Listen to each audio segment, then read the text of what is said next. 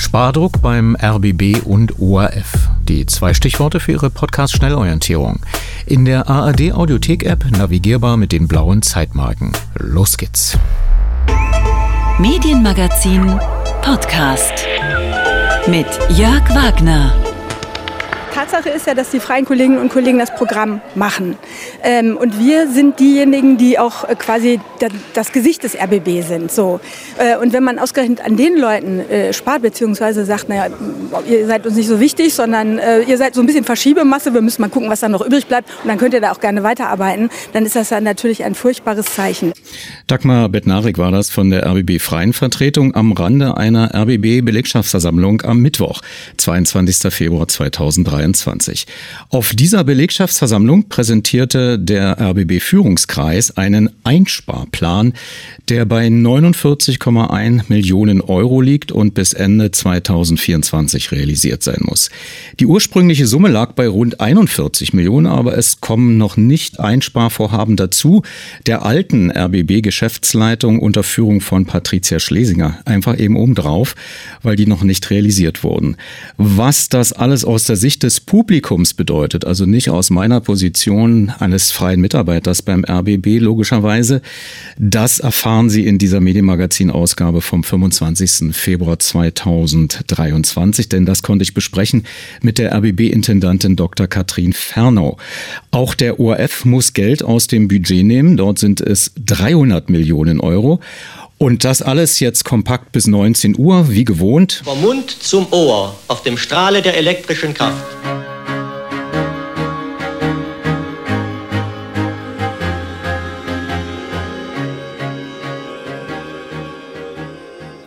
Seit dem Crash in der RBB-Intendanz im Juli 2022 halte ich Sie ja hier regelmäßig über die Entwicklungen beim RBB auf dem Laufenden.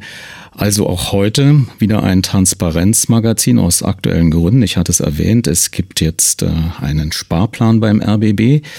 Mit der am 7. September gewählten Intendantin Dr. Katrin Fernau konnte ich gestern Nachmittag in ihrer Intendanz reden. Sie ist ja eigentlich gekommen, um Verstöße gegen die Compliance-Regeln aufdecken zu helfen und den RBB wieder in Strukturen zu bringen, die regelkonform sind und ähm, auch das digitale Medienhaus zu bewerten. Das ist ja inzwischen gestoppt worden im Bau. Und ähm, eigentlich, wie gesagt, war ihr Ansinn ganz anders. Und dann entdeckte sie eine Haushaltslücke von 41 bis äh, 71 Millionen so ungefähr. Das schwankt je nach Berechnungsgröße und nach Berechnungsmodus. Äh, und jetzt, also die aktuelle Schlagzeile in dieser Woche gewesen, 50 Millionen müssen jetzt aus diversen Budgets herausgenommen werden. Und ich fragte sie nochmal, wie sie überhaupt auf diese 41 Millionen ursprünglich gestoßen sei, weil sie ja, wie gesagt, eigentlich ja die Compliance-Regeln durchleuchten sollte und die möglichen Verfehlungen der Geschäftsleitung. Tatsächlich war es ja so, dass ich den Wirtschaftsplan relativ am Anfang auch vorgelegt bekommen habe und da eben mit keiner Silbe erwähnt worden ist, dass die Beitragsmehrerträge der laufenden Periode, die für die nächste Periode zurückgelegt werden müssen, dass die zurückgelegt werden, sondern die waren einfach im Wirtschaftsplan ganz normal im laufenden Haushalt verplant. Und spätestens da war mir klar, dass wir ein Problem haben. Aber ganz abgesehen davon, ich wusste ja nun schon aus der Presse auch, wie gewirtschaftet worden war. Und wenn man in so eine Organisation reinkommt, muss man erstmal finanziell auf sicherem Boden stehen. Also das Schlimmste ist ja, man macht irgendwie Strategie oder Compliance oder was auch immer und stellt dann fest, dass man nicht zahlungsfähig ist. Deswegen ist es für mich, also auch aus dem Finanzbereich kommend, eigentlich immer so gewesen, dass ich in eine Organisation, in die ich neu reinkomme, erst mir mal ein Bild verschaffe, wie ist eigentlich die finanzielle Ausgangssituation. Wäre es nicht das Einfachste gewesen, man hätte diese Planung, die Fehlplanung rückgängig gemacht, das Geld da wieder rausgenommen, wo es falsch sozusagen verortet wurde? So einfach. Die Return-Taste drücken oder, ja. oder Steuerung Z oder so. Ja, so einfach funktioniert es ja nicht. Also das Geld ist ja nicht an einer Stelle en bloc ähm, zusätzlich ausgegeben worden. Können Sie da ein Beispiel nennen, wo es verplant war? Naja, also man hat zum Beispiel die Hand gehoben, als es darum ging, vom Bayerischen Rundfunk das Mittagsmagazin zu übernehmen. Das war ähm, sozusagen auf Pump. Das war beispielsweise, ja nicht auf Pump, aber äh, das war eine erhebliche jährliche finanzielle Mehrbelastung, die man sich nicht so hätte leisten können. Aber es waren ja verschiedene andere Stellen. Also das Geld ist ja sozusagen äh, nicht an einer Stelle jetzt mehr ausgegeben worden. Man hat auch zum Beispiel in fiktionale Unterhaltung investiert. Da sind ja auch erfolgreiche ähm, Filme draus entstanden. Das möchte ich gar nicht in Frage stellen. Aber es ist trotzdem so, dass es eben mehr eingeplant worden ist, als, als da war. Und das musste jetzt in einem, ja, sind es fast vier Monate, äh, während dem Prozess mit den Führungskräften, mit der Belegschaft äh, versucht werden, wieder rückgängig zu machen? Oder also im ersten Schritt hm. mussten wir mal einen Wirtschaftsplan, einen genehmigten für das Jahr 23 und eine mittelfristige Finanzplanung überhaupt durch die Gremien bringen. Das heißt, im ersten Schritt haben wir mal gesagt, wir müssen, ähm, also am Ende der Beitragsperiode war ja so geplant worden, dass da noch vier Millionen dann übrig sind so als klitzekleine Reserve. Aber ich meine, da sieht man ja schon, wenn was schief geht, dann ist man plötzlich im negativen Bereich. Und da haben wir gesagt, also es müssen auf jeden Fall äh, diese Beitragsmehrerträge abzüglich von dem, ähm, was durch Zuwanderung nachhaltig ist, und das waren 45 Millionen, muss am Ende der Beitragsperiode auf dem Konto sein, um die KEF auch wirklich ernst zu nehmen. Und dann haben wir im ersten Schritt mit der Rasenmähermethode das proportional auf alle Budgets mit einer Sperre zusammengestrichen. Aber mit dem Rasenmäher zu sparen ist natürlich keine schlaue Form des Sparens. Und deswegen haben wir sofort dann auch, als der Kassensturz klar war, gesagt, okay, jetzt müssen wir nochmal strategisch überlegen, wo können wir denn überhaupt sinnvoll ähm, sparen, ohne dass wir uns als RBB für die Zukunft dabei ins eigene Fleisch schneiden, sondern dass wir die richtigen Schwerpunkte setzen, also die richtige Weichenstellung wirklich vornehmen. Dr. Kai Knifke, der Intendant des Südwestrundfunks und jetziger ARD-Vorsitzender, hat in einem Interview mit EBD Medien, dem evangelischen Pressedienst, gesagt, ähm, die ARD würde sich solidarisch zeigen. Gleichzeitig entstand der Eindruck, dass die ARD möglicherweise die 41 Millionen kompensieren würde. Ist das möglicherweise nur durch die Verschriftlichung des Interviews entstanden oder worin besteht tatsächlich die Solidarität der ARD in dieser Situation? Also bislang, muss man klar sagen, habe ich nur warme Worte der Solidarität, ähm, keinerlei finanzielle Zusagen. Allerdings schon auch das Angebot, dass ja jetzt auch die ARD äh, gemeinsam mit dem ZDF überlegt, wie das mit dem Mittagsmagazin weitergeht, wenn der RBB sich aus der Finanzierung zurückzieht, weil die ARD ja auch ein großes Interesse an dieser Kooperation mit dem ZDF hat.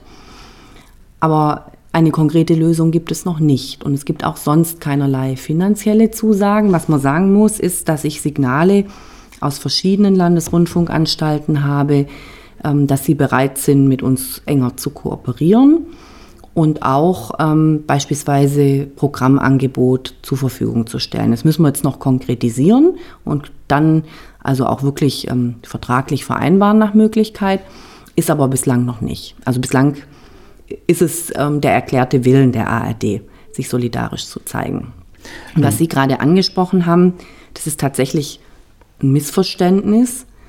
Also es ist ja so, dass die ARD bei der KEF-Anmeldung als Konzern betrachtet wird, also als Ganzes.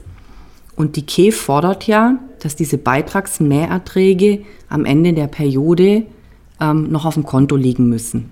Zunächst mal in Summe auf dem Konto der ARD und ähm, der RBB wird gerade mal das schaffen. Und noch nicht mal die vollen 71 Millionen der Mehrerträge, sondern eben abzüglich, wie ich vorhin gesagt habe, dessen, wo wir sagen, das ist durch Zuzug immer sichergestellt, deswegen nur 45 und nicht 71. Das kriegen wir also hin. Und bei den anderen Anstalten ist es so, dass die noch mehr Reserven haben werden am Ende der Beitragsperiode und deswegen die Beitragsmehrerträge als ein Davonausweis der Eigenmittel ausweisen werden. Und dadurch ist es auch nicht schlimm, wenn wir als RBB nicht 71, sondern 45 da stehen haben, weil dann in der Gesamt-ARD sich das ja wieder ausgleicht, ähm, weil die auf jeden Fall in Summe alle anderen Anstalten, also vor allem die großen, die Differenz zwischen 45 und 71 in den Eigenmitteln dann nachweisen können. Aber das ist nicht so, dass wir deswegen ein Euro als RBB nachher mehr in der Tasche haben. Weil wir kriegen ja dann nur das Geld, was auch in unserem Beitragsgebiet tatsächlich eingenommen wird. Ich glaube, wir vertragen jetzt eine kleine Zäsur.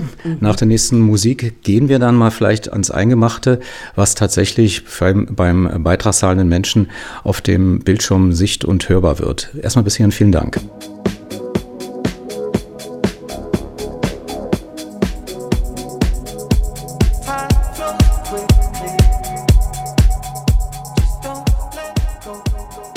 Radio 1 mit dem Medienmagazin zu Gast darf ich sein bei Dr. Katrin Fernau, der Intendantin des Rundfunk Berlin-Brandenburg.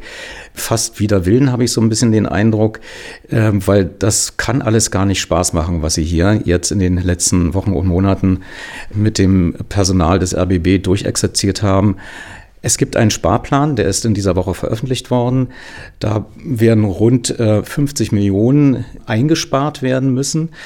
Gelder, die bereits ausgegeben, verplant waren, müssen weiterlaufen, aber irgendwo muss man das ja alles herkriegen. Und Sie haben, das nennt sich im Fachchinesischen, verschiedene Felder identifiziert. Bleiben wir mal zum Anfang beim Programm, weil wir da schon ein bisschen was gehört haben mit dem Mittagsmagazin. Das werden Sie nicht mehr komplett produzieren oder überhaupt nicht mehr produzieren hier im RBB? Wir werden es nicht finanzieren. Was genau dann jetzt damit passiert, ob dann die anderen ARD-Anstalten in die Finanzierung einspringen ähm, oder ob es eine komplett neue Vormittagsstrecke gemeinsam mit dem ZDF gibt. Das wäre jetzt mal das andere Extrem. Das ist ja noch zu besprechen. Gab es so einen Vorschlag, wie dass der Westdeutsche Rundfunk einfach das Morgenmagazin verlängert und damit Synergien schafft innerhalb der eigenen Produktion oder dass man bei AD aktuell denkt, ach, das ist doch ein gutes äh, Tagesschau 24 Element, das können wir mal ausprobieren. Sind das so die Überlegungen, die dahinter stehen? Auf jeden Fall auch. Also das wird alles überlegt und das sind ja auch durchaus naheliegende Dinge wo es auch Synergien dann innerhalb der ARD gäbe, aber das wäre dann ja nicht mehr unbedingt mit dem ZDF, aber man möchte ja auch mit dem ZDF gemeinsam weiter kooperieren. Aber da sind unterschiedlichste Konstellationen jetzt denkbar. Also Einigkeit besteht darin, dass die Finanzierung nicht mehr durch den RBB zu leisten ist. Ja. Dann weiter, das reicht ja noch nicht. Das sind, glaube ich, nur drei Millionen im Jahr. Wo kommen die restlichen her? also ähm, ich fange mal beim Fernsehen an. Also beim Fernsehen werden wir uns konzentrieren auf das Zeitfenster zwischen 18 und 20 Uhr als die regionale Primetime und dann nochmal 20 bis 22 Uhr. Bei 20 bis 22 Uhr wird ein Paradigmenwechsel sich vollziehen. Also wir werden ähm, das, was wir da an Inhalten bringen, an Programm bringen, wird produziert werden mit dem Erstgedanken, dass es interessant und relevant ist für die Mediatheksnutzung.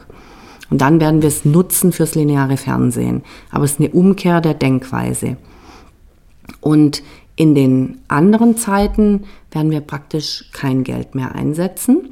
Das ist die Zeit ähm, nach kriegen, 22 Uhr? Äh, ja, genau, von 22 Was gibt es da, ein Testbild oder was gibt es? Nein, gibt es nicht. Also äh, es gibt ja verschiedene Möglichkeiten, dann trotzdem noch interessantes Programm zu machen. Wir können in unsere Archive gehen und ähm, da auch äh, gute, äh, auch programmlich durchaus sehr geschätzte äh, Dinge zusammenstellen, äh, Musiksendungen von früher oder auch historische Dokumente bringen. Aber dann schon liebevoll ähm, kuratiert, liebevoll oder? Liebevoll kuratiert, ganz klar. Also nicht einfach nur Archivmaterial senden, es muss schon, also ein bisschen Geld hängt da schon auch noch drin, ganz klar, aber im Prinzip also für Fernsehen sehr wenig Geld.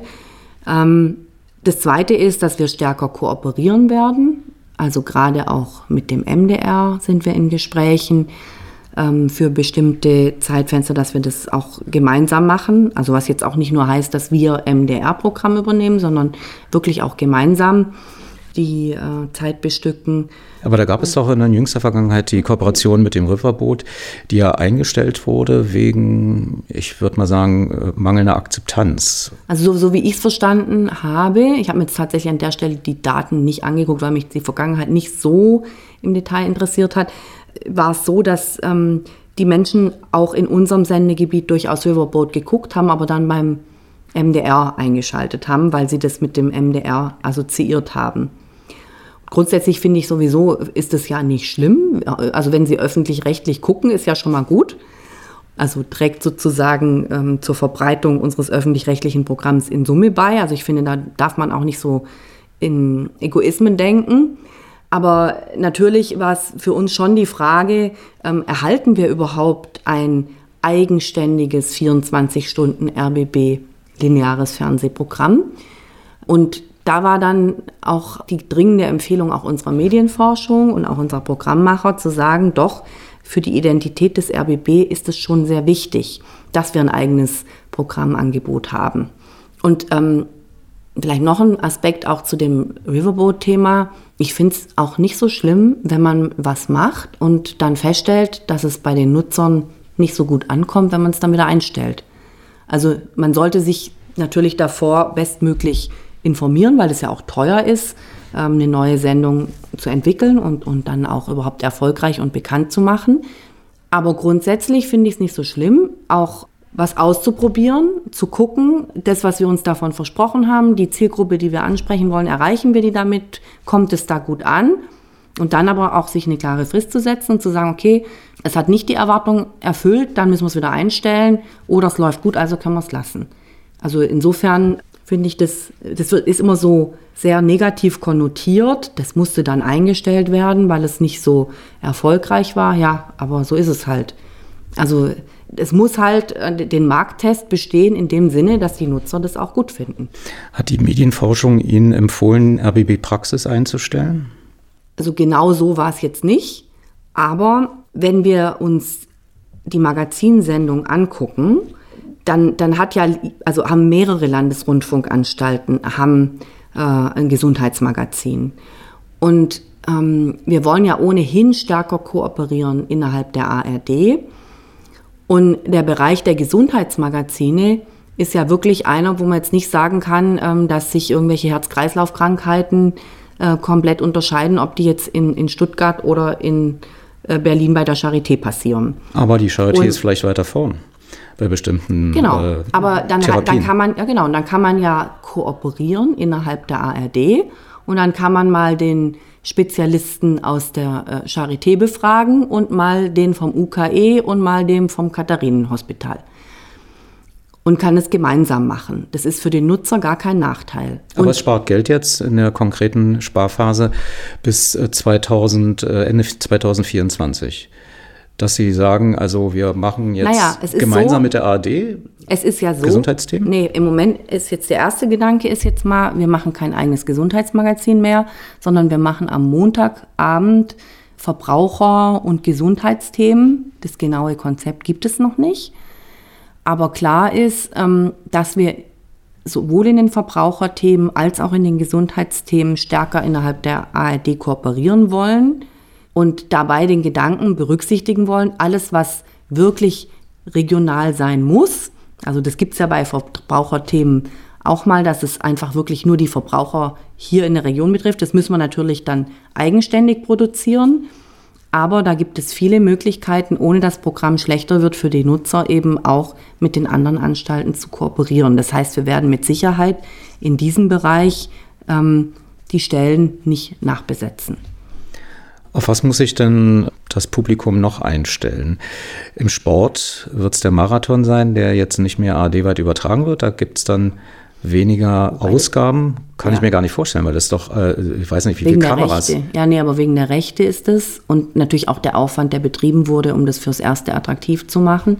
Aber tatsächlich war die Resonanz halt nicht so groß. Also das ist eine Entscheidung, die wirklich auch äh, aus der Nutzerbrille getroffen wurde wenn, wenn das nicht interessiert, dann sollte man es halt auch nicht machen. Also in, in, Relation auch zu dem Aufwand und dem Geld, was da drin hängt.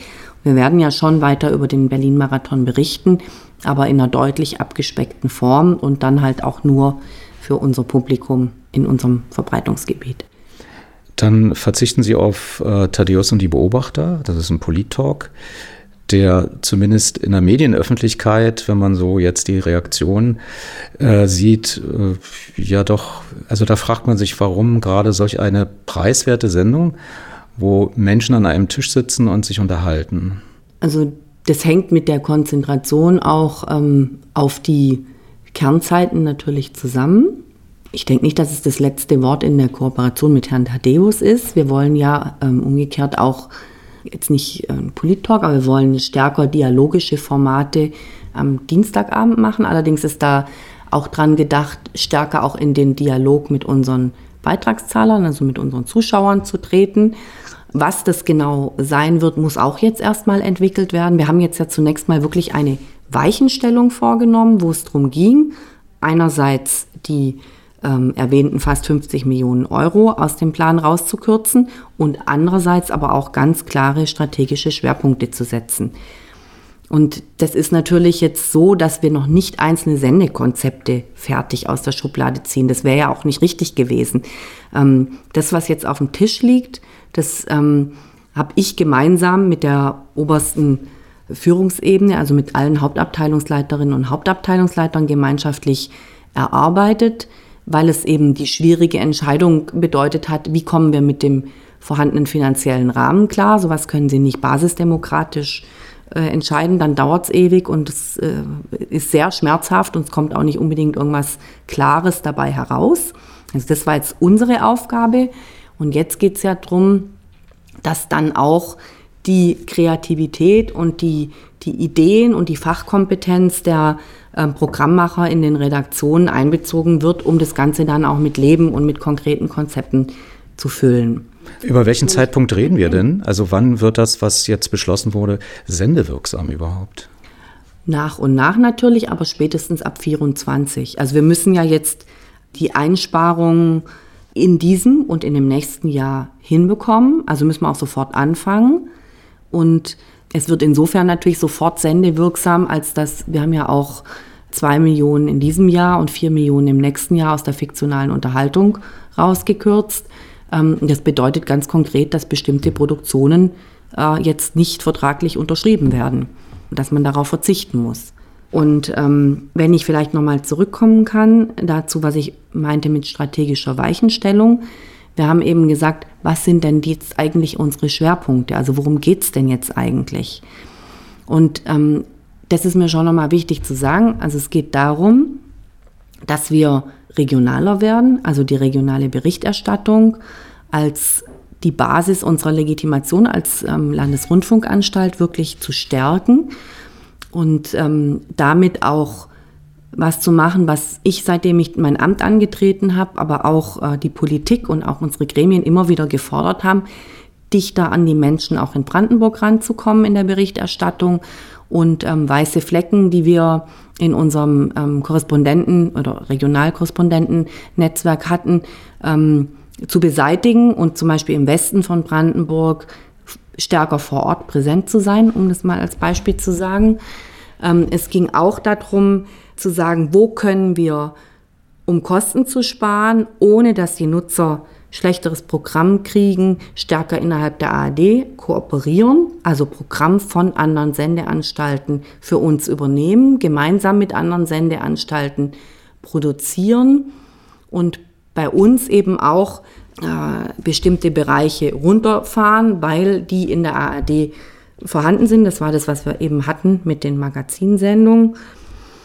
Und dann eben auch ähm, natürlich digitaler zu werden. Das heißt, wir haben es trotz der Einsparungen jetzt ähm, geschafft, so viel Maßnahmenvolumen zu generieren, dass wir auch noch fürs Digitale immerhin eine Million Euro mehr investieren können. Also Sie meinen damit Podcasts, Sie meinen damit äh, Social Media Aktivitäten? Ganz genau. Und RBB24 online. Das meine ich damit. Und dazu kommt ja noch, das, was ich vorhin auch schon mal angesprochen hatte, dass wir eben auch die Dinge, die wir linear bringen wollen, aber zunächst digital denken wollen. Das bedeutet andere ähm, Erzählformate, das bedeutet aber auch andere Perspektiven und weil es eine jüngere Zielgruppe ist, sicherlich auch andere Inhalte in Teilen. Der RBB musste mal eine Radiowelle einstellen. Das war RBB Multikulti. Mhm. Ähm, hinterher stellte man fest, ähm, zwar eher inoffiziell, aber man stellte es fest, das wäre in dieser Schärfe gar nicht nötig gewesen. Sie haben sich hier in Ihrem Sparplan grundsätzlich von dem Gedanken verabschiedet, eine Welle einzustellen im Radiobereich. Warum? Weil wir auch hier wieder die Daten der Medienforschung angeguckt haben und einfach sehen, Ähm, der Berliner Radiomarkt ist zwar stark fragmentiert und wahnsinnig wettbewerbsintensiv, aber wir erreichen mit unserer Flotte sehr, sehr viele Menschen nach wie vor. Und ähm, dann wiederum in Relation eigentlich im Vergleich jetzt zum Fernsehen für doch noch relativ wenig Geld. Und ähm, da eben diese äh, Radionutzung immer noch diese Bedeutung hat, haben wir uns entschieden, dass es zum jetzigen Zeitpunkt nicht klug wäre, eine Welle einzustellen. Gehen Sie aber dennoch mit dem Rasenmäher rüber. Ich benutze nochmal das Bild, dass jedes Programm etwas abgeben muss. Also was wird jetzt zum Beispiel den Radio 1-Hörern möglicherweise zugemutet in diesem Sparprozess oder vielleicht ist da überhaupt nichts zu befürchten? Also überhaupt nichts ist tatsächlich nirgends zu befürchten, muss man leider sagen. Wir wollen ja 100 Stellen einsparen und diese 100 Stellen werden sich ja auch übers gesamte Haus verteilen. Und insofern sind davon auch die Radiowellen natürlich betroffen. Und wir werden etwa auch ein Drittel unserer Bürofläche mittelfristig einsparen, also nicht von heute auf morgen. Aber auch da werden dann die Kollegen vom Hörfunk natürlich auch von betroffen sein, dass sie etwas zusammenrücken müssen, platzmäßig, was ja auch angesichts von mobilen Arbeitsmöglichkeiten durchaus auch zumutbar ist und machbar. Sie haben das Thema schon angesprochen, mhm. Gebäudemanagement, dazu nach der nächsten Musik mehr.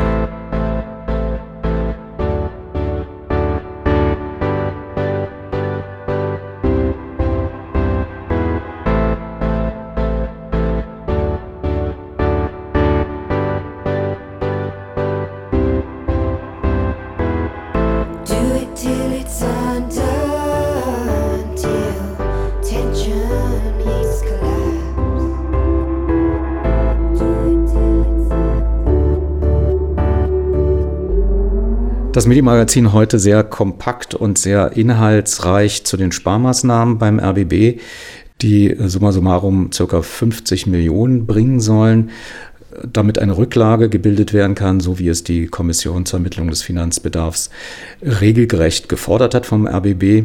Bevor wir auf den Verantwortungsbereich kommen, also wer überhaupt dafür für dieses Desaster herhalten muss, vielleicht auch nochmal, wir haben jetzt ähm, Sparmaßnahmen im Programm erklärt bekommen von Ihnen. Frau Dr. Ferno, aber es gibt ja noch andere Bereiche, wo Sie Sparpotenzial identifiziert haben, so wie es heißt. Dazu gehört tatsächlich, dass die Liegenschaften überprüft wurden. Darunter fällt auch die Electronic Media School, die bisher in Potsdam gegenüber vom Campus der RBB Medienstadt äh, verortet ist. Die rückt jetzt nun auch auf das Gelände vom RBB Potsdam richtig. Warum trennt man sich von diesem ja, ich sage mal auch vielleicht schwer verkaufbaren Gebäude? Wir ähm, müssen uns verdichten und das wollen wir an den beiden Standorten, also den Kerncampussen in Potsdam und in Berlin tun. Und das, was sozusagen außenrum an Liegenschaften ist, insbesondere auch natürlich an unbebauten Liegenschaften, wollen wir veräußern. Das bedeutet, wir veräußern nicht betriebsnotwendiges Liegenschaftsvermögen, kann auch sagen unser Tafelsilber um Zeit zu gewinnen, Zeit zu gewinnen, um auch unseren Personalkörper und auch die Freien, die ja auch zum Teil bestandsgeschützt sind und wo wir uns auch in sozialer Verantwortung sehen, um diese Anpassung abzumildern und das Ganze sozialverträglich machen zu können. Und Sie reduzieren den Volontärsjahrgang, den jüngsten, um die Hälfte der Stellen. Ist das eine kluge Entscheidung? Also angesichts der Tatsache, dass Sie ja gerade auch das Publikum verjüngen wollen und der Nachwuchs zum Teil auch aus der EMS kommt? Also zunächst mal ist es ja nur für ein Jahr. Es ist auch nicht so, dass wir sagen, der Jahrgang darf nur so groß sein, sondern die EMS ist aufgefordert, auch andere Medienunternehmen zu gewinnen als Partner, die da auch ausbilden.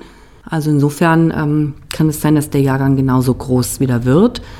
Es macht zudem auch keinen Sinn, ähm, über den Bedarf hinaus auszubilden. Also wir müssen ja für die Volontäre dann auch tatsächlich Stellen haben. Und wenn wir eben 100 Stellen abbauen, wie ich gerade gesagt habe, und bei den Freien auch äh, versuchen werden, die so weit wie möglich ja auch in dem Prozess an Bord zu halten, dann können wir nicht so viele neue Stellen für Volontäre dann auch schaffen. Also wenn man das ganze Schadensbild betrachtet, einschließlich der Situation, dass man nicht nur die Scherben auffegen darf und muss, sondern dass man ja auch Weichen stellen muss für eine Zukunft, die solide ist, stellt sich natürlich die Frage nach der Verantwortung. Business Insider hat jetzt äh, in dieser Woche wieder veröffentlicht, dass die ehemalige Intendantin sehr stark um unverschämt hohe Altersbezüge kämpft. Also da sind Summen genannt worden von 22.000 Euro im Monat. Abgesehen davon, dass sie möglicherweise mehr Demut erwarten von der ehemaligen Intendantin. Aber wie sieht denn das aus tatsächlich mit der Verantwortung? Kann solch ein Schaden ungesühnt bleiben?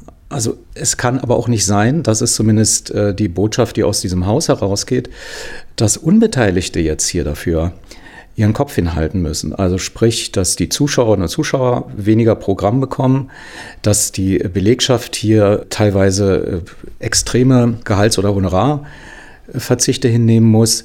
Wie sieht das aus? Gibt es da von Ihnen einen Hoffnungsstreif am Horizont, dass man hier auch Personen zur Verantwortung ziehen kann? Also wir werden ja alles tun, um so weit wie möglich die Verantwortung zuzuordnen und die Personen, die Verantwortung getragen haben, auch zur Rechenschaft zu ziehen. Da sind wir ja dran. Und Sie wissen, dass wir laufende arbeitsrechtliche Verfahren haben, ähm, nicht nur gegen Frau Schlesinger, sondern mittlerweile ja auch durch, ähm, mit dem Rest der Geschäftsleitung. Da werden aber solche Sachen geprüft, wenn ich das mal kurz einfügen darf, wie ob eine London-Reise äh, rechtmäßig war mit den Compliance-Regeln. Was ich meine, ist, es ist ja ein eklatant hoher Image-Schaden entstanden, erstens. Mhm. Da ist das gesamte öffentlich-rechtliche System äh, davon betroffen. Und dann gibt es ja eine konkrete Summe, die Sie sagten. Also eine Misswirtschaft, eine Fehlplanung, Maß und Mitte verloren, das sind Ihre Worte. Mhm.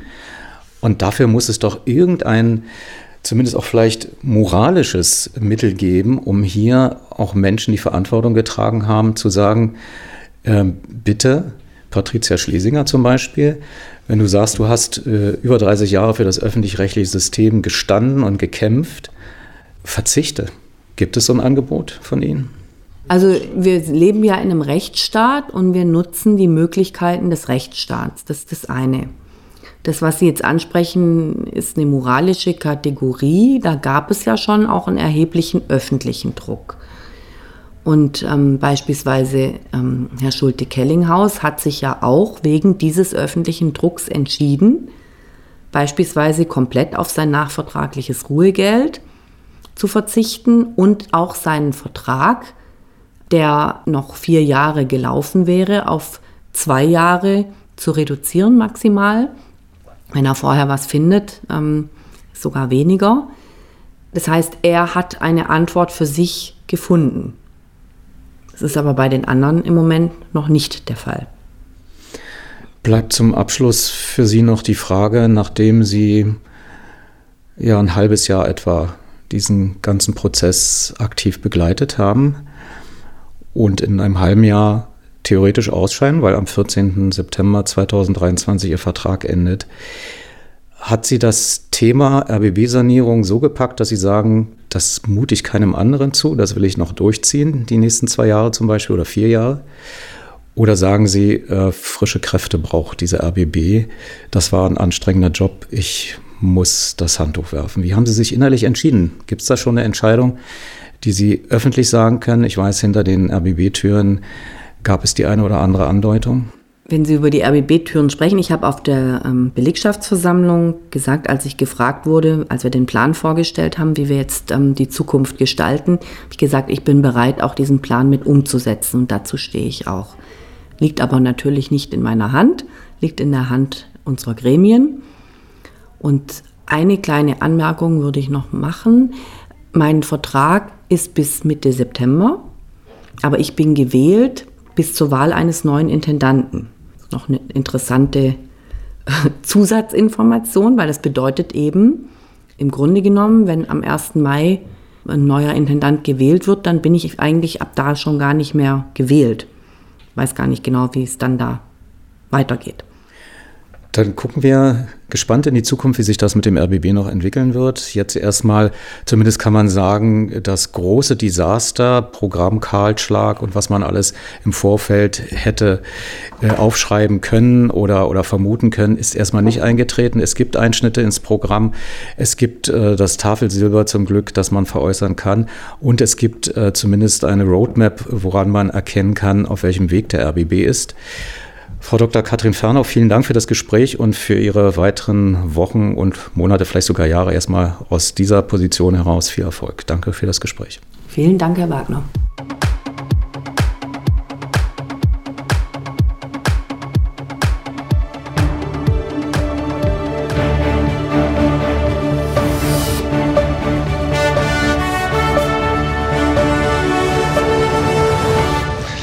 Guten Abend, herzlich willkommen zur ZIP 2.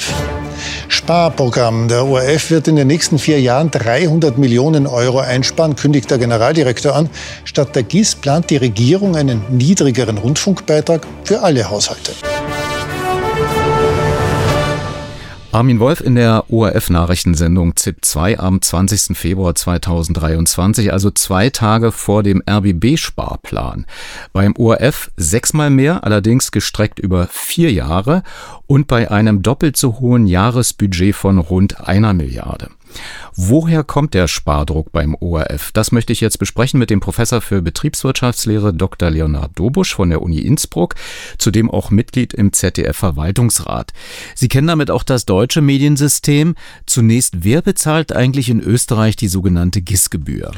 In Österreich ist es so, dass der Rundfunkbeitrag, die GIS-Gebühr von all jenen Menschen bezahlt werden muss, die über ein Empfangsgerät verfügen. Das kann eben ein Fernsehgerät sein, das kann ein Radiogerät sein aufgrund einer, man kann sagen, historischen Gesetzeslücke zählen dazu aber keine Internetgeräte. Das hat zur sogenannten Streaming-Lücke geführt und genau auch zu dem Zwang, jetzt auch in Österreich das neu zu regeln, weil das österreichische Verfassungsgericht entschieden hat, das ist eigentlich nicht korrekt, dass Leute mit Internet quasi auch Zugang zu diesen ganzen Programmen haben, über Streaming, über die Mediathek, aber nichts zahlen müssen. Und äh, jetzt braucht man eine neue Lösung dafür. Warum brauchte es zehn Jahre, bis man sich in Österreich quasi dazu durchringen konnte, dem deutschen Weg zu folgen und äh, sich dann tatsächlich abzukoppeln von einer spezifischen Gerätenutzung? Das ist eine sehr gute Frage. Man muss überhaupt sich fragen, warum Österreich so sehr hinterherhinkt in Sachen Mediengesetzgebung, wenn man sich vorstellt, dass in Deutschland der Gesetzgeber ja die Länder sind. Das heißt, es braucht für jede Mediengesetzänderung eigentlich eine 16-Länder-Einigung mit Einstimmigkeit. In Österreich könnte einfach das Parlament, der Nationalrat, hier ein neues Mediengesetz, ein neues ORF-Gesetz verabschieden und trotzdem hat man das in den letzten zehn Jahren nicht zustande gebracht. Ist das Schlamperei oder ist das System? Was vermuten Sie oder was wissen Sie? Es ist auch in Österreich wie in Deutschland so, dass es von Seiten auch privater Verleger durchaus einen großen Lobbydruck gibt, der zum Beispiel in die Richtung geht, dass man den öffentlich-rechtlichen im digitalen möglichst wenig Spielräume einräumen möchte. Hinzu kommt, dass der ORF auch stärker werbefinanziert ist als zum Beispiel ARD und ZDF. Es gibt in Österreich auch Werbung nach 20 Uhr beispielsweise. Der Werbeanteil am gesamten Budget ist höher. Das heißt, die Konkurrenzsituation zu den privaten Medien ist vielleicht noch ein bisschen stärker. Der ORF relativ zu privaten Mitbewerbern äh, stärker, weil Österreich einfach auch kleiner ist. Und es gibt aber dann sicher auch, eine Erklärung dafür sicher auch die äh, vielfältige äh, wechselnden Regierungen in Österreich in den letzten Jahren mit unterschiedlichen Konstellationen und auch sehr unterschiedlichen Vorstellungen. Also der letzte Koalitionspartner der ÖVP, der konservativen Volkspartei, äh, die FPÖ wollte ja die GIS-Gebühr abschaffen und den ORF aus dem Budget finanzieren. Jetzt äh, mit den Grünen in der Koalition ist das dann, sind das dann wieder andere politische Interessen und Positionen, die hier unter einen Hut gebracht werden müssen. Binden wir jetzt mal die ORF-Sparpläne mit ein. Nochmal ein Zitat aus der ZIP 2 vom Montag. Das Radio-Symphonieorchester, kurz RSO. Künftig wird der ORF das Orchester nicht mehr finanzieren können, sagt Generaldirektor Weismann. Das Programm des Spartenkanals ORF Sport Plus soll teilweise zu ORF 1 wandern und teilweise ins Internet verlagert werden, sowie die Inhalte der Streaming-Plattformen Flimit und Fidelio. Nur vier von vielen Sparmaßnahmen, die Weismann heute dem Finanzausschuss des Stiftungsrats auf Wunsch der Bundesregierung vorgeschlagen hat. auf Wunsch der Bundesregierung. Heißt das, der Einsparplan ist ein Zugeständnis für die Umwandlung der Rundfunkgebühr in eine Haushaltsabgabe? Wofür genau äh, man sich hier von Seiten des ORFs bereit erklärt hat, so ein tiefgreifendes Sparpaket vorzulegen, das lässt sich von außen schwer beurteilen, was da für Deals im Hintergrund gelaufen sind. Es gibt auf jeden Fall den Druck von Seiten eben der konservativen Volkspartei, hier, wenn man schon quasi eine Umstellung auf eine Haushaltsabgabe äh, vornimmt, was bedeutet, dass einfach mehr Leute zahlen werden als vorher, es ist zum Beispiel auch nicht klar, was mit dem ermäßigten Radiobeitrag geschieht, den es ja bisher noch gibt. Wenn der auch wegfällt, dann werden einfach viel mehr Leute insgesamt bezahlen. Dann will man gleichzeitig aber das vielleicht dadurch abmildern, dass man die Haushaltsabgabe eben niedriger gestaltet als den Rundfunkbeitrag zuvor. Und da gibt es halt zwei Wege, den äh, niedriger zu gestalten. Einerseits die Mehreinnahmen aufgrund der Haushaltsabgabe dann eben in eine Senkung umzuwandeln und gleichzeitig mit einem Sparpaket äh, dann vielleicht sogar noch eine zusätzliche Senkung herzubekommen. Also die Motive dahinter sind sicher einerseits politische und andererseits aber auch, das ist zumindest ein Eindruck, der entsteht, wenn man sich anschaut, dass gleichzeitig Millionen an Digitalförderung für private Medien ausgeschüttet werden, dass Österreich ja Spitzenreiter ist, wenn es darum geht, äh, private Medien mit Regierungsinseraten zu fördern, äh, dann muss man hier schon auch beobachten, dass es eine Umverteilung öffentlicher Mittel hin zu privaten Medien weg von den öffentlich-rechtlichen gibt. Stichwort Digitaltransformationsförderung. Was ist das genau? In Österreich hat sich die Bundesregierung im letzten Jahr überlegt, dass man eigentlich den Printmedien, den Legacy-Medien, den etablierten privaten Printmedienverlagen eine Förderung gibt, um ihnen die Entwicklung digitaler Geschäftsmodelle zu erleichtern. Man muss allerdings sagen, wenn man sich dann ansieht, wofür diese, insgesamt sind es über 30 bis 50 Millionen Euro, ähm, wofür die dann wirklich von diesen äh, Verlagen genutzt und ausgegeben werden. Äh, dann sind das Newsletter-Projekte, also Website-Relaunches. Also da hat man jetzt nicht irgendwie sehr konkrete Vorgaben gemacht, die können eigentlich genutzt werden für relativ vielfältige Aktivitäten. Das Ganze kommt aber on top eben zu einer sehr, sehr großzügigen Finanzierung privater Medien über Regierungsinserate. Kehren wir nochmal zurück zur eigentlichen Rundfunkgebühr die in der Steiermark 28,65 und äh, in Oberösterreich 22,45 beträgt. Davon bekommt der ORF ähm, nur 18,59, also weniger. In Deutschland muss der öffentlich-rechtliche Rundfunk bedarfsgerecht finanziert werden. Es gibt zwar Mittel für die private Medienaufsicht aus dem Rundfunkbeitrag, aber ähm, im Prinzip läuft es so, dass es einen Auftrag der Politik gibt. Danach errechnet eine unabhängige Kommission, nämlich die KEF, ob die Bedarfe der Anstalten korrekt sind und schlägt einen Beitrag, einen Betrag X vor. Wie ist das in Österreich geregelt? Kann man da aus dem Bauch irgendwas festlegen? In Österreich ist es so, dass äh, der ORF selbst, eigentlich der Stiftungsrat in dem Fall, ähm, eine Programmerhöhung beantragen muss und die wird dann auch äh, geprüft oder muss genehmigt werden. Aber es ist so, dass der, der, das Rundfunkentgelt, also die GIS-Gebühr, die es in Österreich derzeit noch gibt, wirklich eben sich zusammensetzt, eben nicht nur aus dem Geld, das dann an den OF geht, sondern die Länder haben auch noch die Möglichkeit, was draufzuschlagen. Das kann zum Beispiel ein Kunstförderbeitrag sein, den man einhebt, oder eben eine sogenannte Landesabgabe. Und was da mit diesen Landesabgaben passiert, das variiert von Land zu Land. Manche Länder, Oberösterreich, Vorarlberg, heben keine Landesabgabe ein, dann ist der Beitrag günstiger. Andere, wie zum Beispiel die Steiermark, heben sogar 6,20 Euro zusätzlich noch ein. Das fließt dann teilweise ins Budget, teilweise in Landeskulturförderung. Wenn Sie jetzt abschließend diesen Rundfunkfinanzierungswandel in Österreich bewerten sollten, ist das eher eine Kröte, die man schluckt, um endlich, ich sag mal, auch sowas wie Gerechtigkeit herzustellen, also dass auch die, die Internetstreams verfolgen, bezahlen müssen? Oder ist äh, das ein Schritt in die Richtung, wo man sagt, hier soll der ORF abgeschafft werden? Also eine Abschaffung des ORFs steht nicht bevor. Ich würde sogar eher sagen, dass man sich jetzt zu einer Haushaltsabgabe nach deutschem Vorbild mehr oder weniger durchgerungen hat, nachdem auch zum Beispiel Budgetfinanzierung bis zuletzt auch noch diskutiert wurde, ist eine gute Entscheidung, weil man damit die Finanzierung des öffentlich-rechtlichen Rundfunks in Österreich aus äh, jährlichem Geschacher rund um die Verabschiedung von Budgets raushalten wird können.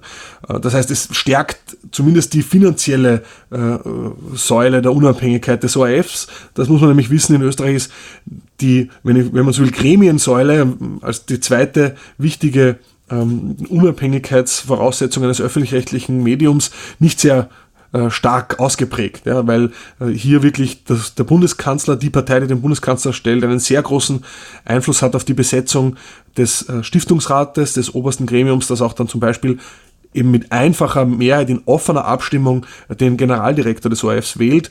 Das ist halt in den deutschen äh, Rundfunkanstalten komplett anders. Also im ZDF zum Beispiel wird der Intendant vom Fernsehrat mit Dreiviertel Mehrheit in geheimer Abstimmung gewählt und das macht einen großen Unterschied, äh, was die Beeinflussbarkeit so einer Abstimmung auch zum Beispiel im politischen Interesse betrifft. Da Sie ja Betriebswirtschaftslehre unterrichten, meinen Sie, dass der ORF mit äh, diesem Budget, was er dann zur Verfügung haben wird, ausreichend finanziert ist, um seine Anforderungen, seinen Auftrag erfüllen zu können? Ich würde sagen, das Sparen, das man dem ORF hier auferlegt, ist sicher nicht geneigt, äh, die Position des öffentlich-rechtlichen Rundfunks in Österreich im Rahmen, im Zuge der digitalen Transformation zu stärken. Weil äh, ich glaube, man kann schon argumentieren, dass öffentlich-rechtliche Medien anders als private Medien, die ja unter einem starken äh, zum Beispiel Anzeigenschwund leiden und deshalb hier auch finanziell unter Druck sind durch die digitale Transformation, dass betrifft öffentlich-rechtliche Medien ja nicht im selben Ausmaß, weil deren Beitragseinnahmen ja prinzipiell gesichert sind. Gleichzeitig äh, stehen sie auch vor der Herausforderung, in äh, neue digitale Angebote investieren zu müssen. Und äh, ich finde, man kann vom ORF da, glaube ich, schon verlangen, hier vieles über Umschichtungen zu finanzieren, aber dann zusätzlich noch hier vor allem dazu zwingen, im großen Stil eigentlich rückzubauen. Das ist sicher keine gute Voraussetzung, um innovative neue Angebote zu schaffen. Und da muss ich sagen, ist die Diskussion in Deutschland eigentlich ein bisschen äh, produktiver. Da wird zum Beispiel darum gerungen, soll es eine gemeinsame digitale Plattform geben? Wenn ja, was bedeutet das? Bedeutet das ein gemeinsames Portal? Bedeutet das eine gemeinsame Infrastruktur und so weiter? Diese zukunftsgerichtete Debatte, wie soll eigentlich ein öffentlich-rechtlicher Rundfunk in Zukunft in, digitalen Plattformöffentlichkeiten sich aufstellen. Die wird in Österreich kaum geführt. Äh, auch die Frage, wie man eigentlich auch die gesetzlichen äh, Rahmenbedingungen an die digitalen Herausforderungen anpasst, da gibt es kaum Debatte, sondern es wird eigentlich wirklich nur über die Höhe des Beitrags und über äh, den Zwang zu Einsparungen äh, gesprochen. Aber in Deutschland wird auch gerade diskutiert im Umfeld der RBB-Krise, wie es aussieht mit dem ähm, Gehalts- und Honorargefälle in den jeweiligen Landesrundfunkanstalten. Ist das auch ein Thema in Österreich, dass man sagt, die Spitzenmanager des ORF müssten erstmal in Vorleistung gehen, bevor möglicherweise irgendwelche Budgets gekürzt werden? Also bisher ist es in Österreich, sind die Gehälter nicht wirklich ein Thema, also zumindest nicht in der politischen Debatte. Man muss natürlich auch sagen, dass auch in Österreich äh, der Generaldirektor des ORFs, also das Pendant zum Intendanten in, bei den deutschen äh, Rundfunkanstalten, auch mehr verdient als der Bundeskanzler. Also das ist in Wirklichkeit in Österreich und in Deutschland gleich. Aber gleichzeitig muss man auch sagen, dass die Reduktion hier dieser Spitzengehälter, die es da vielleicht gibt, äh, ein Tropfen auf den heißen Stein ist, wenn man es vergleicht mit den äh, Sparforderungen, die hier an den ORF äh, gestellt werden. Stellt sich die Frage, denkt man über neue Strukturen beim ORF zum Beispiel nach, dass man also sagt, das kann man alles tatsächlich auch preiswerter produzieren, wenn man mal sich ein Modell auf der grünen Wiese vorstellt, wo man sagt, heute würde man den ORF ganz anders aufstellen, also auch äh, von den Redaktionen, von, von den Strukturen, von der Technik? Das ist, würde ich sagen, das große Manko, das große Defizit der aktuellen ORF-Reformdebatte. Es geht so stark und ausschließlich um die Finanzierung, dass diese Frage nach einer Strukturreform, auch die Frage, was bedeutet es, ein öffentlich-rechtlicher Anbieter in einem kleinen Land mit zunehmend digitalem Angebot zu sein. Also wenn ich jetzt wieder nach Deutschland schaue, wo das äh, ZDF kürzlich mit dem Public Spaces Incubator zum ersten Mal jetzt wirklich in ein Entwicklungsprojekt, in ein Softwareentwicklungsprojekt geht, gemeinsam mit anderen öffentlich-rechtlichen aus Belgien, aus der Schweiz, aus Kanada sogar, ähm, dann ist das meiner Meinung nach sehr zukunftsorientiert. Man sagt, okay, obwohl wir in Deutschland sehr eine, eine große, starke Stellung haben, wollen wir trotzdem proaktiv mit anderen öffentlich-rechtlichen zusammenarbeiten? Wollen wir auf offene Software, offene Standards, offene Protokolle setzen und auf diese Art und Weise uns dem Publikum gegenüber stärker öffnen, auch stärker uns für Interaktion öffnen? Alles das ist in, in Österreich kein Thema Wobei ich ja der Meinung wäre, äh, für den ORF in eben einem kleinen Land wäre das viel wichtiger, viel bedeutsamer noch, als es zum Beispiel für das ZDF als großen deutschen nationalen äh, öffentlich-rechtlichen Medienangebot äh, der Fall ist. Gibt es so etwas wie in der Schweiz seinerzeit bei der No-Billag-Abstimmung, dass äh, ein ganzes Land quasi darüber nachdenkt, gezwungenermaßen dann durch einen Volksentscheid, ähm, ob man überhaupt diesen Weg gehen will, einer ähm, Beitragsfinanzierung oder vielleicht dann doch einer Steuerfinanzierung oder ob man überhaupt sagt, brauchen wir den ORF? Ist da genügend äh, kritisches Potenzial da, um solch eine Diskussion zu führen? Die grundsätzliche Existenz des ORFs wird in der derzeitigen Debatte nicht in Frage stellt. Das finde ich aber durchaus auch positiv. Ich glaube, hier ist schon klar, dass äh, ein öffentlich-rechtlicher Rundfunkanbieter in so einem kleinen Land wie Österreich auch sehr stark identitätsstiftend ist. Und ich glaube, was in den Debatten auch in Deutschland, wenn man jetzt wieder äh, von Seiten der FDP hört, dass das Ziel ist, dass äh, die Summen, die für öffentlich-rechtlich ausgegeben werden, in den nächsten Jahren halbiert werden sollen, dass das völlig ignoriert die große wirtschaftliche Bedeutung, die öffentlich-rechtliche Medien haben für den gesamten Kultur- äh, und Mediensektor. Ja, auch äh, wirklich Möglichkeit auch mit durchaus positiven äh, Nutzen für ganz viele äh, private Medien, für Produzentinnen und äh, Produzenten und andere ähm, Anbieter im Medienbereich. Ja? Wenn man hier wirklich äh, den Kahlschlag, zum Kahlschlag ausholen würde und hier wirklich substanziell äh, das Volumen der Finanzierung öffentlich-rechtlicher Medien reduzieren würde, dann würde das äh, enorme Folgen dafür haben, äh, für den Kultur- äh, und Medienstandort in Deutschland oder auch in Österreich. Und ich, ähm, ich glaube, das wird in der Debatte völlig unterschätzt. Die Privaten werden nämlich nicht dann äh, in diese Lücke hineinspringen. Da können wir ziemlich sicher sein, wenn wir uns anschauen, wie derzeit äh, die privaten ähm, Anbieter ihr Geld ausgeben, wie wenig die in Eigenproduktionen, wie wenig die in journalistische Angebote auch investieren, verglichen mit öffentlich-rechtlichen. Das sind wirklich Welten, äh, die dazwischen liegen. Mein Professor Dr. Leonhard Dobusch von der Uni Innsbruck und zudem auch Mitglied im ZDF-Verwaltungsrat. Vielen Dank für Ihre Einschätzung. Ich danke. Radio 1 präsentiert den märchenhaften Aufstieg der Gönnung. Na, ihr Mäuse? Kurt Krömer live. Und irgendwann bin ich größenwahnsinnig geworden. Am 16. Juni in der Parkbühne Wuhlheide, Berlin. Mehr Infos und schönste Gönnungen auf radio1.de. Die Info müsste eigentlich besetzt sein, am besten fragen Sie da mal nach. Die Gönnung steigt, das neue Programm vom alten Meister. Auf die Bühne, Rolle vorwärts und zack an die Bar. Kurt Krömer. Und schwupps, da bin ich. Für alle, die dem nächsten Level der Kackbratze eine Gönnung aussprechen. Und dann erst habe ich gesehen, Ei der Daus.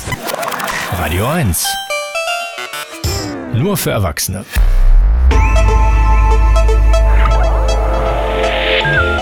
Medienmagazin Podcast. Bonustrack. Die Wiederholung ist die Mutter der Weisheit, wie ein altes Sprichwort meint. Das werden Sie möglicherweise in diesem Podcast Bonustrack nachvollziehen können, denn mit dem heutigen Wissen über die RBB-Krise bekommen ältere Interviews mit der RBB-Geschäftsleitung einen neuen Kontext.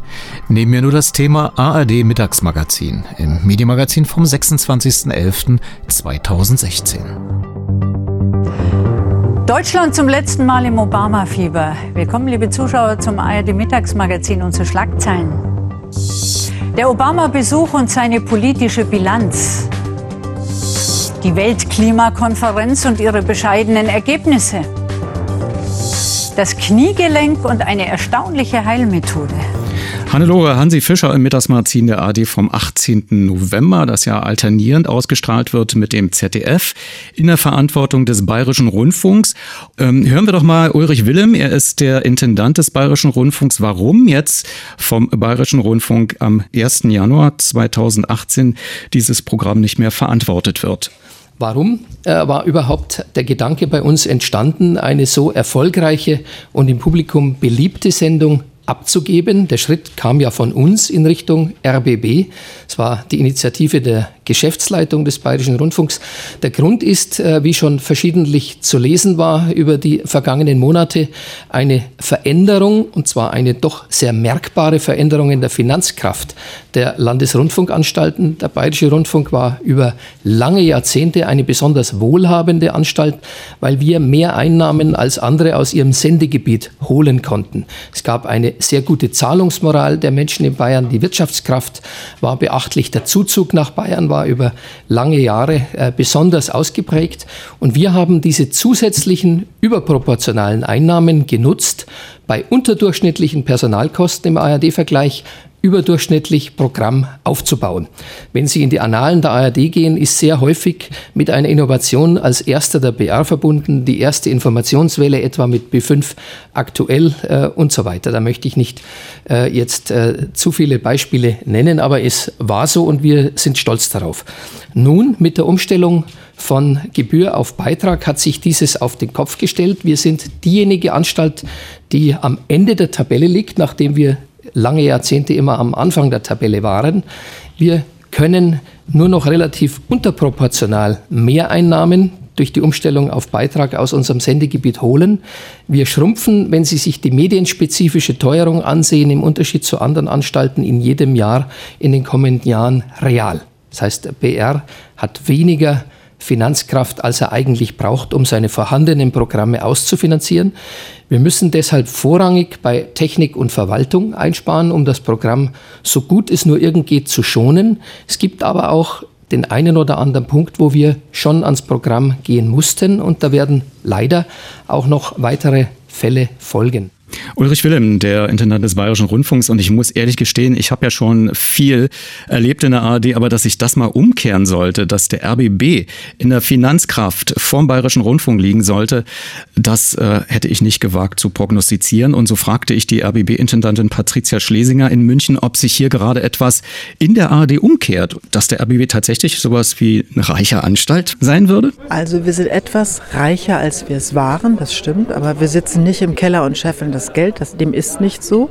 Wir haben etwas mehr zur Verfügung. Das ist wirklich etwas mehr über die ganze Beitragsperiode, vier Jahre gedacht. Das geht fast ausschließlich ins Programm. Ich sage fast, der andere Teil geht in die Produktion, weil wir da auch retardierende Momente hatten. Das heißt, da ist es dringend nötig. Ähm, das heißt aber am Ende, Produktion und Programm gehören ja zusammen. Es wird sich in der, im Programm wiederfinden. Es ist keine direkte Umkehr der Verhältnisse zwischen Bayerischem Rundfunk und RBB. Der äh, Bayerische Rundfunk hat ja auch große Umstrukturierungen Sanierungsprozesse hier im Haus und die, wir sind ja gerade in München, die bauen, die haben also auch wirklich Geld, Sorgen und Nöte woanders. Das muss man auch mit im Kopf haben. Wir, der RBB, wir freuen uns, dass wir in der ARD eine Aufgabe übernehmen dürfen. Das ist auch eine Herausforderung, die den RBB als Hauptstadtsender, als Sender auch der Hauptstadtregion deutlich sichtbarer machen kann. Von daher ist das heute für uns ein guter Tag. Auch, äh, ich denke mal für die Fernsehzuschauer, ohne dass ich jetzt die Leistung, die der Bayerische Rundfunk gebracht hat, jetzt schmälern möchte, aber ähm, man sieht doch öfter, äh, dass äh, Hansi Fischer nach Berlin schaltet und so wäre man schon gleich in Berlin und vielleicht möglicherweise auch dichter dran. Ähm, aber das wird es nicht allein sein, was die Sendung unterscheiden wird, dass man sozusagen auch äh, Flagge zeigt in der Bundeshauptstadt. Haben Sie schon irgendeine Idee, was ein modernes Metropolen-Mittagsmagazin sein könnte? Ich habe viele Ideen, weil ich komme ja aus dem Programm, aber ich habe ja hoffentlich demnächst einen neuen Programmdirektor. Mit dem werde ich das besprechen. Wir werden viele Runden drehen, auch zusammen mit dem Bayerischen Rundfunk, die ja viele Erfahrungen haben. Und am Ende des Tages sollte für mich möglichst bald ein Konzept stehen für ein frisches, innovatives Hauptstadtmagazin, was aber auch viele Beiträge aus der Region beinhaltet, was tatsächlich die Gesamtregion betrachtet. Sie haben völlig recht, der Bayerische Rundfunk schaltet oft nach Berlin in Sachen Politik, in Kultur, in Wissenschaft, im Sport. Also die Region wird deutlich sichtbarer werden. Das ist mein Wunsch. Und wenn es uns gelingt, da was Frisches aufzusetzen, was hoffentlich auch Akzeptanz beim Publikum findet, freue ich mich sehr. Sie haben den neuen Programmdirektor schon erwähnt. Äh, Sie haben ihn beim Norddeutschen Rundfunk gefunden. Durch was ist er für Sie auffällig geworden? Ähm, er ist noch nicht gewählt. Ich würde da gerne noch zurückhaltend sein. Ähm, es ist jemand, den wir gut gebrauchen können im RBB, fürs RBB Fernsehen, aber auch für alles, was für den RBB steht. Ähm, aber wie gesagt, er muss erstmal gewählt werden und das ist Sache der Gremien und ich hoffe, dass Sie da mitgehen und sich überzeugen lassen von seiner Kompetenz. Patricia Schlesinger, die RBB-Intendantin und äh, die Wahl wird am 1. Dezember, wenn ich richtig informiert bin, in Potsdam stattfinden und dann können wir nächste Woche im Medienmagazin sicherlich darüber berichten. Medienmagazin 3.12.2016. Sie hören Radio 1 mit dem Medienmagazin und in der Ankündigung zu Beginn 18.05 Uhr haben Sie es ja schon ansatzweise gehört, dass der letzte Programmpunkt in eigener Sache sein wird. Der Rundfunk Berlin-Brandenburg suchte nach dem Ausscheiden der Programmdirektorin Dr. Claudia Notelle einen Nachfolger. Es ist ein Nachfolger, nämlich Dr. Johann, pardon, Jan Schulte-Kellinghaus. Er wird ab äh, Mitte März dann beim RBB arbeiten. Aber zunächst fragte ich nach der Wahl auf der Rundfunkratssitzung am 1. Dezember die RBB-Intendantin Patricia Schlesinger, wie sie denn Jan Schulte-Kellinghaus überhaupt wahrgenommen hat und wie er für diese Aufgabe vor allen Dingen ihr aufgefallen sei. Ich habe über zehn Jahre aus der Distanz beobachten dürfen, was er fürs Regionale, also fürs NDR-Fernsehen geleistet hat und was es gibt dort an identitätsstiftendem, relevanten, auch unterhaltsamen, aber auch vor allen Dingen sehr akzeptierten Programm ist maßgeblich auch sein Werk. Er hat ein sehr gutes Team um sich geschaffen, hat mit den Leuten perfekt zusammengearbeitet und ich freue mich wirklich sehr, sehr, dass er heute so einen Rückenwind hier bekommen hat nach seiner Präsentation. Und er hat sehr klar machen können, dass er fürs RBB Fernsehen maßgeblich und gute Arbeit leisten kann. Ich bin wirklich richtig froh darüber. Es gibt so einen kritischen Unterton, wenn man so durch den Blätterwald guckt und sagt, das ist der Mann, der verantwortlich ist für das Vorabendquiz bei der ARD. Wird der RBB jetzt zum Quizsender? Definitiv nicht. Der Mann hat auch ganz viel Relevantes verantwortet. Der war ja auch Reporter, der war auch zuständig eben fürs dritte Programm, hat dort zum Beispiel Formate erfunden, wie miterfunden, wie Panorama, die Reporter. Also nein, das ist jemand, der kann Unterhaltung und wir wissen alles und gute, relevante Unterhaltung extrem schwierig ist. Das kann er. Und den guten Journalismus kann er auch. Und was will ich mehr von einem Programmdirektor? Hören wir den neuen Programmdirektor selbst. Ich fragte ihn, wie er die Abwerbung aus seiner Sicht äh, schildert und äh, zu Beginn stellt er sich vor. Ja, mein Name ist Jan Schulte-Kellinghaus. Ich bin zurzeit im NDR-Fernsehen äh, für das dritte Programm zuständig und im ersten für den Vorabend, also die Zeit zwischen 18 und 20 Uhr. Womit sind Sie denn möglicherweise der Intendantin aufgefallen? Also was ist auch vielleicht Ihr Lieblingsprojekt in der Vergangenheit gewesen? Na, aufgefallen bin ich ihr durch die fast tägliche Zusammenarbeit. Also sie äh, war ja im äh, NDR für, die, äh, für den Kulturbereich zuständig und ich habe das dritte Programm koordiniert und deshalb haben wir ganz oft miteinander darüber gesprochen, was von der Kultur eigentlich notwendig ist, um das dritte Programm, für das ich zuständig war, erfolgreich zu machen. Und da haben wir miteinander gerungen, weil es natürlich auch jeder unterschiedliche Interessen hat und aber es ist immer zum guten Ergebnis gekommen und jetzt zu dem, dass wir unsere Zusammenarbeit noch weiter fortsetzen und intensivieren. Können Sie etwas darüber sagen, wie praktisch die Anbahnung war, wie sie auf Sie zugegangen ist und was Sie da gedacht haben in dem Moment? Also ähm, ich glaube, sie wusste von mir, dass ich äh, Interesse habe, mal wieder was anderes in meinem Leben zu machen. Ich mache das, was ich im NDR jetzt tue, seit zehn Jahren.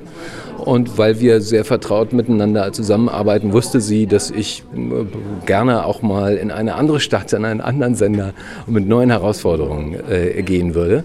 Und dann hat sie mich irgendwann gefragt. Ist Berlin und ist Brandenburg tatsächlich so eine attraktive Gegend aus der Sicht eines Menschen, der eine Vier-Länder-Anstalt macht aus Hamburg? Ja, total. Also Berlin ist die hippe Weltstadt, in die jeder will. Und Brandenburg ist eine ganz tolle Kulturregion. Und dann habe ich jetzt den persönlichen, ähm, noch die persönliche Verbindung, dass äh, meine Frau äh, ihre Magisterarbeit über Theodor Fontane und die Mark Brandenburg äh, und Effi Bries geschrieben hat und wir ganz früh nach der Wende ausgedehnte Reisen durch die Mark Brandenburg gemacht haben. Das ist eine emotionale Verbindung, die ich dazu habe. Und Berlin ist die Stadt, in der man sein will in Deutschland. Nun könnte man sagen, ich will jetzt niemanden beleidigen, aber Neuruppin und die Mark Brandenburg und Effi Bries atmen doch eher so etwas wie Ruhe aus und nicht die Hektik eines Fernsehalltags. Mit welchen Gedanken äh, werden Sie zum RBB kommen? Gibt es so etwas wie Lieblingsprojekte, die Sie schon immer realisieren wollten? Gibt es eine besondere Affinität? Mögen Sie äh, skandinavische Serien? Wie muss man sie fernsehästhetisch zum Beispiel einordnen? Das sind ja also verschiedene Fragen. Also das, meine Vorlieben bedeutet ja nicht gleich, dass ich die nun auch für den ABB umsetze. Meine Vorlieben sind ähm, internationale Serien, also moderne Erzählformen. Und ich habe viel Zeit damit verbracht, auch in der ARD dafür Raum zu schaffen und, äh, und Sendeplätze zu schaffen ähm, und so. Ich glaube aber nicht, dass das das jetzt ist, was der was das RBB Fernsehen am ehesten braucht. Und da bin ich davon überzeugt, dass das ein überzeugendes Gesamtangebot sein muss. Es ist wie ein Orchester, das zusammen spielen muss. Und äh, das Wichtigste beim Orchester ist, dass man einen Ton findet. Und das ist die Identität. Und die Identität von Berlin und Brandenburg als zwei Regionen, die sehr unterschiedlich sind, aber dann doch irgendwie zusammengehören. Und wenn man diesen Grundton gefunden hat äh, und das Orchester darauf einstimmt, dann spielt es ganz anders. Und das wird man im Fernsehen sehen. Das zumindest ist uns im NDR gelungen, weil wir ja äh, das gleiche Problem haben. Die Mehrzahl der NDR-Zuschauer wohnt auf dem Land. Wir haben im Norden 14 Millionen Zuschauer und 10 Millionen wohnen auf dem Land. Das Fernsehen wird aber in Hamburg gemacht. Und das ist ein dauerhafter Disput, den man da hat und auch der, eine dauerhafte Diskussion mit dem Zuschauer. Und insofern ist das Phänomen äh, Stadt-Land für mich gar nicht neu, sondern Teil meines Berufs seit Jahren. Ein neues Phänomen wird wahrscheinlich sein, äh, dass sie weniger Geld haben als beim Norddeutschen Rundfunk. Das Problem ist, dass jetzt, wenn ich die Ankündigung der Intendantin Patricia Schlesinger richtig verstanden habe, dass die Konzentration aufs Abendprogramm geht. Das ist natürlich auch eine klassische Unterhaltungsstrecke, wo der RBB doch eher nicht so auffällig war. Es gab so interessante Formate wie mit Kurt Krömer auf jeden Fall. Gibt es so etwas, wo Sie sagen, das wird also als Unterhaltungselement garantiert auf der Agenda der nächsten Jahre sein? Nee, das will ich jetzt noch nicht so konkret sagen, weil also da glaube ich, ähm, gilt erstmal, dass ich den Sender besser kennenlerne und dass ich die Kolleginnen und Kollegen besser kennenlerne. Und das ist dann der zweite Schritt, auf welche konkreten Projekte man sich einigt. Aber klar, das, was auch in der Unterhaltung äh, getan werden sollte, das finde ich liegt auf der Hand. Ja, Jan Schulte, Kellinghaus, wie gesagt, ab März dann neuer RBB-Programmdirektor. Und dann werden wir ihn einfach vom Bildschirmhaus begleiten. Wohlwollend natürlich die erste Zeit, aber bin gespannt, was da im RBB-Fernsehen Neues entsteht.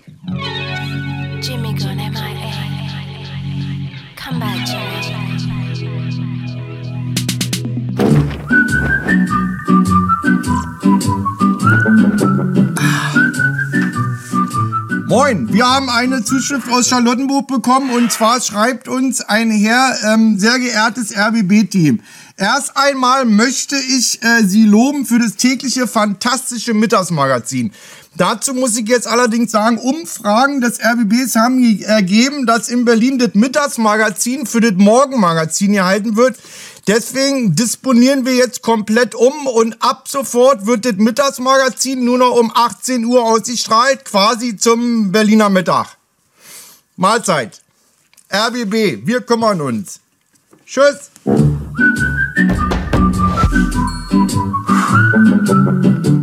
Kurt Krömer mit einem selbstironischen RBB-Programm Kurzelement im Fernsehen. Im Medienmagazin vom 25. Januar 2020, als der RBB schon einmal ein Sparpaket ankündigte. Trotz einer möglichen Rundfunkbeitragserhöhung auf 18,36 Euro. Im Interview Patricia Schlesinger, damals die RBB-Intendantin. Im Studio auch Daniel Buß. In der ARD wird auch darüber diskutiert, Daniel, ob man vielleicht eher das erste stärkt mit Programmware und dafür die Landesrundfunkanstalt mit den eigenen dritten Programmen ein bisschen mhm. runterfährt oder ob man genau andersrum die Akzente setzt, dass man sagt, nee, wir müssen die Regionalität stärken. Das wäre mein Tipp. Weil? Naja, es sind ja Landesrundfunkanstalten, das ist ja eben nicht das ZDF zum Beispiel. Äh, mit dieser Frage ging ich, weil sie hat ja die Verantwortung und sitzt ja in der Arbeitsgemeinschaft öffentlich-rechtlicher Rundfunkanstalten Deutschland, in Klammern ARD, ja mit am Tisch und ich fragte sie, was sie äh, empfehlen würde, Fokussierung auf das erste oder das regionale Programm mit dem dritten des RBB. Das ist kein Entweder-Oder, so haben Sie die Frage gestellt. Wir haben uns in der Intendantenrunde darauf verständigt, dass das Primat der, des ersten nach wie vor Bestand hat. Das heißt, das erste wird auch in erster Linie tatsächlich unterstützt und finanziert. Gleichzeitig muss natürlich jedes Haus für sich gucken, dass die Kernaufgabe, die wir haben, nämlich regionale Berichterstattung, dass die gewährleistet bleibt. Und dass das Ganze in Zeiten des digitalen Wandels ist besonders schwierig, denn wir brauchen einerseits dafür mehr Geld, haben aber insgesamt weniger Geld zur Verfügung, auch wenn es eine leichte Erhöhung geben wird. Die ist aber maßgeblich schon aufgebraucht durch alles das, was wir bereits finanzieren, höherer Mindestlohn, höhere Tarife, all das ist zu begrüßen, aber es muss eben finanziert werden. Das, das ist momentan ja. nicht eins zu eins gewährleistet. Das heißt, auch der RBB, wie andere Häuser auch, stellen sich auf umfangreiche Sparpakete ein. Das klingt nach einer Quadratur des Kreises, also das Unmögliche möglich machen. Aber irgendwo muss ja dann letzten Endes gestrichen werden. Das ZDF schließt zum Beispiel Programmkürzungen nicht aus. Sie auch? Ähm, nein, kann ich auch nicht ausschließen, natürlich nicht. Wir haben, ähm, das ist ja keine ganz neue Situation, ein umfangreiches Maßnahmenpaket und wir haben etwas gemacht in den letzten zwei Jahren. Wir haben schon angebremst. Das heißt, wir haben schon aufgepasst, was wir wo ausgeben, was wir zusätzlich aufsetzen können. Mit der Maßgabe, wir wollen es ja auch langfristig finanzieren. Aber Einschnitte ins Programm kann ich aufgrund dieser KEF-Empfehlung, wenn denn tatsächlich die Ministerpräsidenten so entscheiden, kann ich es leider nicht ausschließen. Der ehemalige AD-Vorsitzende Ulrich Wilhelm hat in Erwägung gezogen, vielleicht vor dem Bundesverfassungsgericht darauf zu drängen, mit einer juristischen äh, Klage bedarfsgerecht finanziert zu werden als ARD.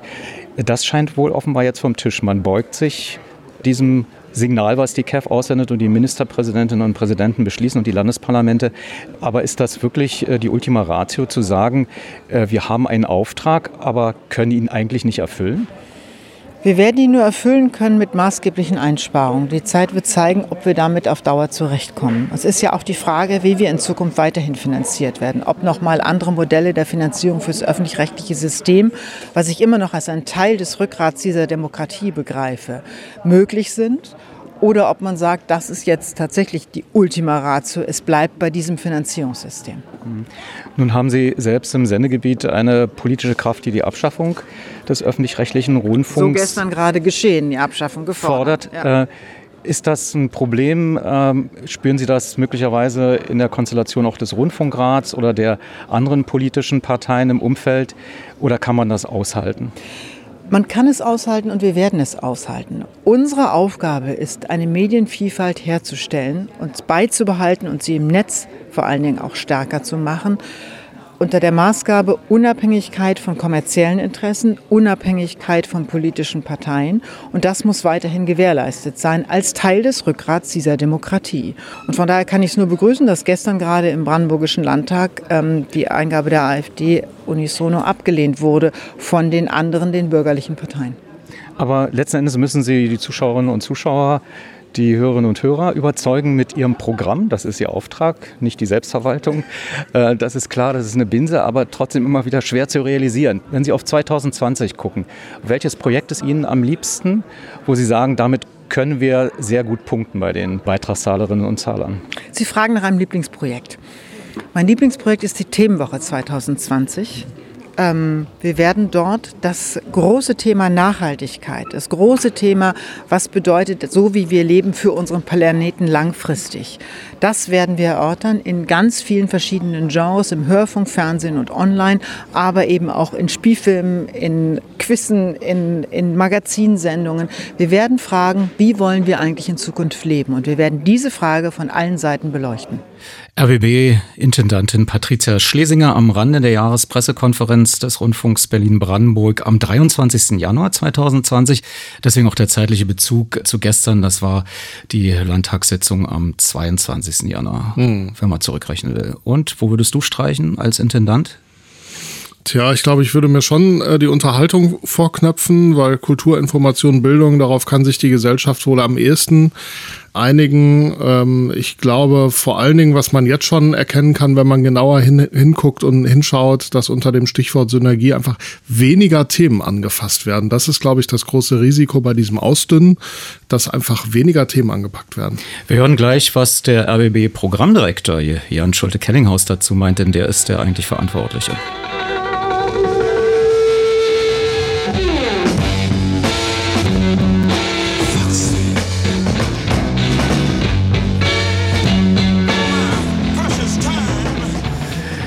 Berlin ist gerade zu plakatiert mit der RBB Krimi-Produktion WAPO, die am 28. Januar 1850 im ersten startet. Ich bin ja noch mit der Hafenpolizei aufgewachsen vom Norddeutschen Rundfunk. Dani und du mit der Sesamstraße?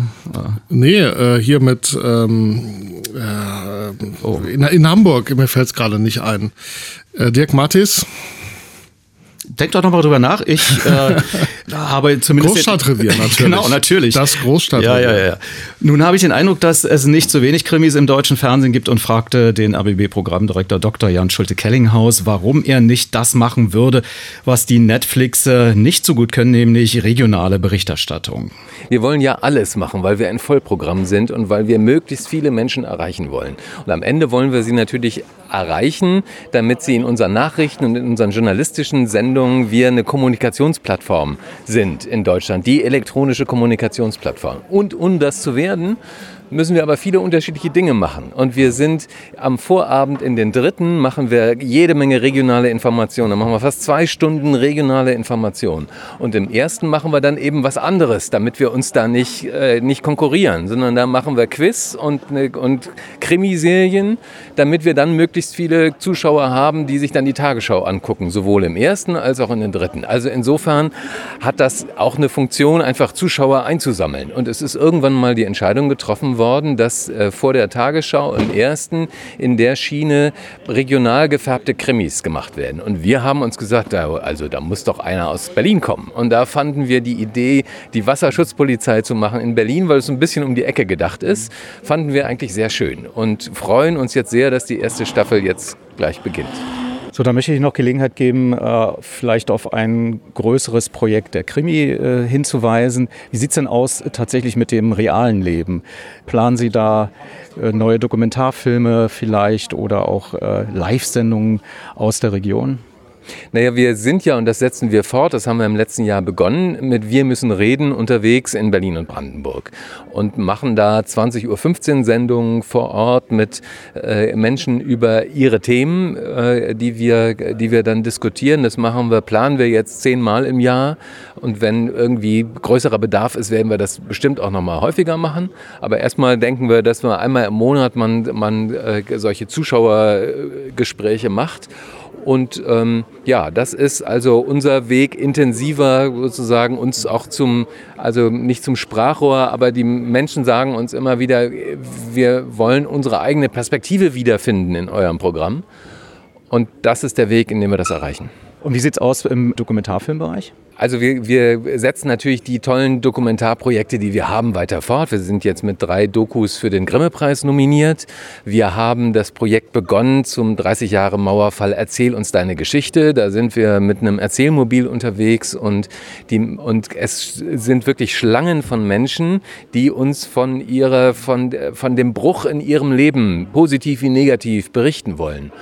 Und ähm, das wollen wir noch im Laufe des Jahres viel stärker äh, einsammeln. Da planen wir auch äh, mal hier alle Türen zu öffnen im Haus des Rundfunks und alle einzuladen und zu sagen, nun erzählt uns eure Geschichte, damit wir dann ähm, am, bei 30 Jahre Deutsche Einheit das als großes Programmprojekt haben, die Perspektiven der Berlinerinnen und Brandenburgerinnen auf äh, 30 Jahre Mauerfall bzw. 30 Jahre Deutsche Einheit. Und dann gibt es sowas wie ähm, Nur eine Frau, ein tolles äh, ursprünglich Doku-Projekt, was dann aber eigentlich zu einem Film geworden ist, was wir jetzt im ersten zeigen werden.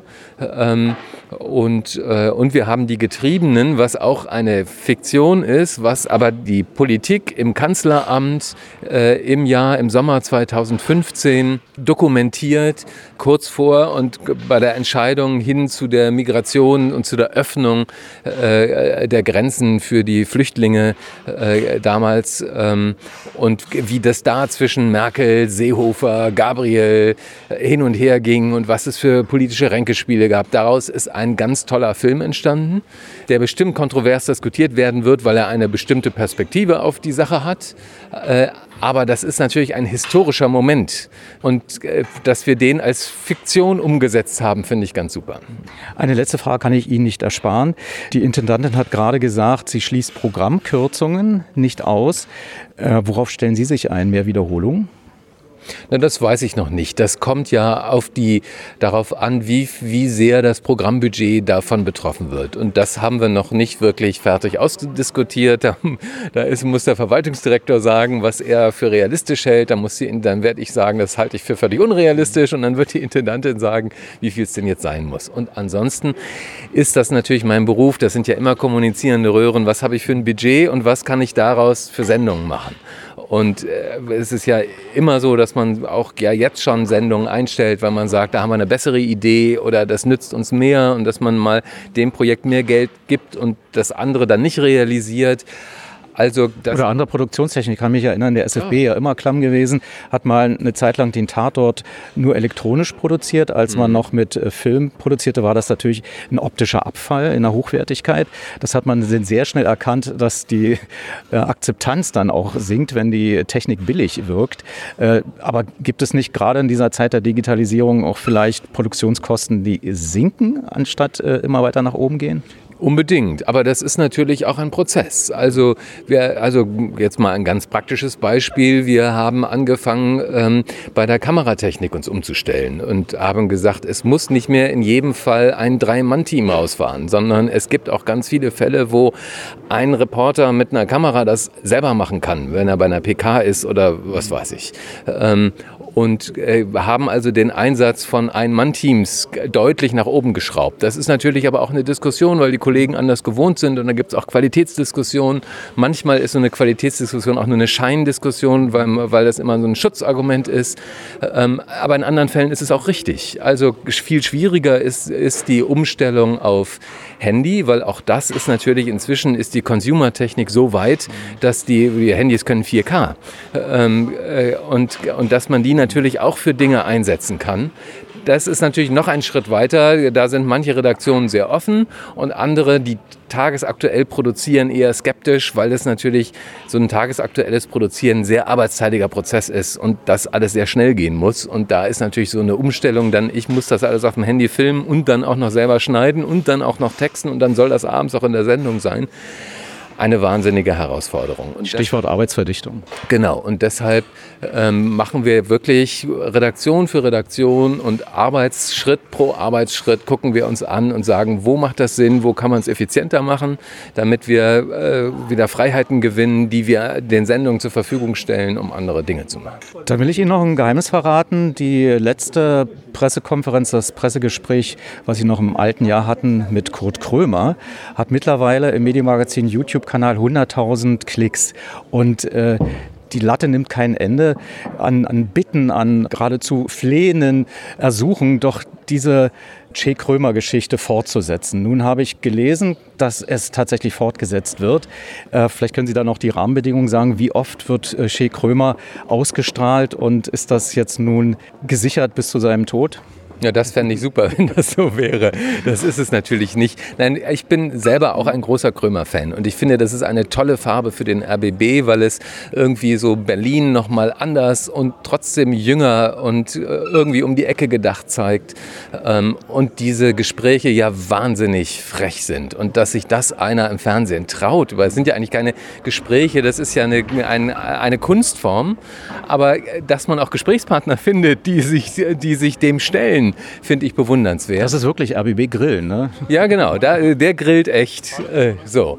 Und. Ähm, ja, und das, das ist aber natürlich auch die Schwierigkeit der Sendung. Da kann man nicht äh, 100 Stück von machen, weil man kriegt gar nicht die Qualität und nicht auch die Leute, die das mitmachen, die müssen ja selber auch so ein bisschen schillernd sein und irgendwie Seiten haben, an denen, mit denen das dann auch funktioniert.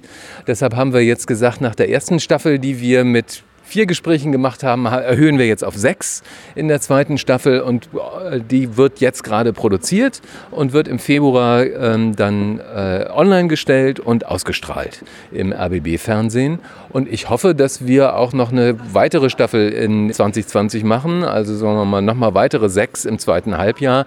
Das hängt ein bisschen davon ab, wie die Gästelage ist, wie viel Spaß Kurt an der Sache hat, wie viel Spaß wir dran haben. Also das gucken wir uns mal an.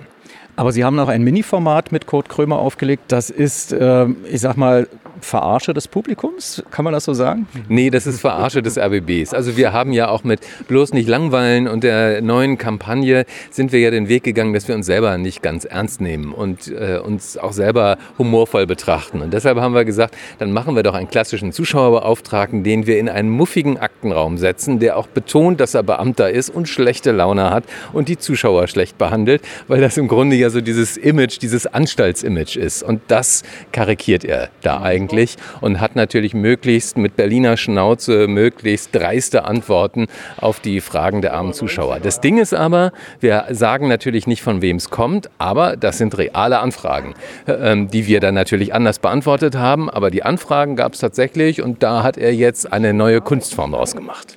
Die läuft wann? Die läuft verstreut im Programm. Also wir haben das heute für die PK vorgestellt und werden jetzt äh, das immer mal wieder im Programm statt Trailer im Programm dann diese, das sind so ein Minüter äh, zwischen Sendungen im Programm das einsetzen.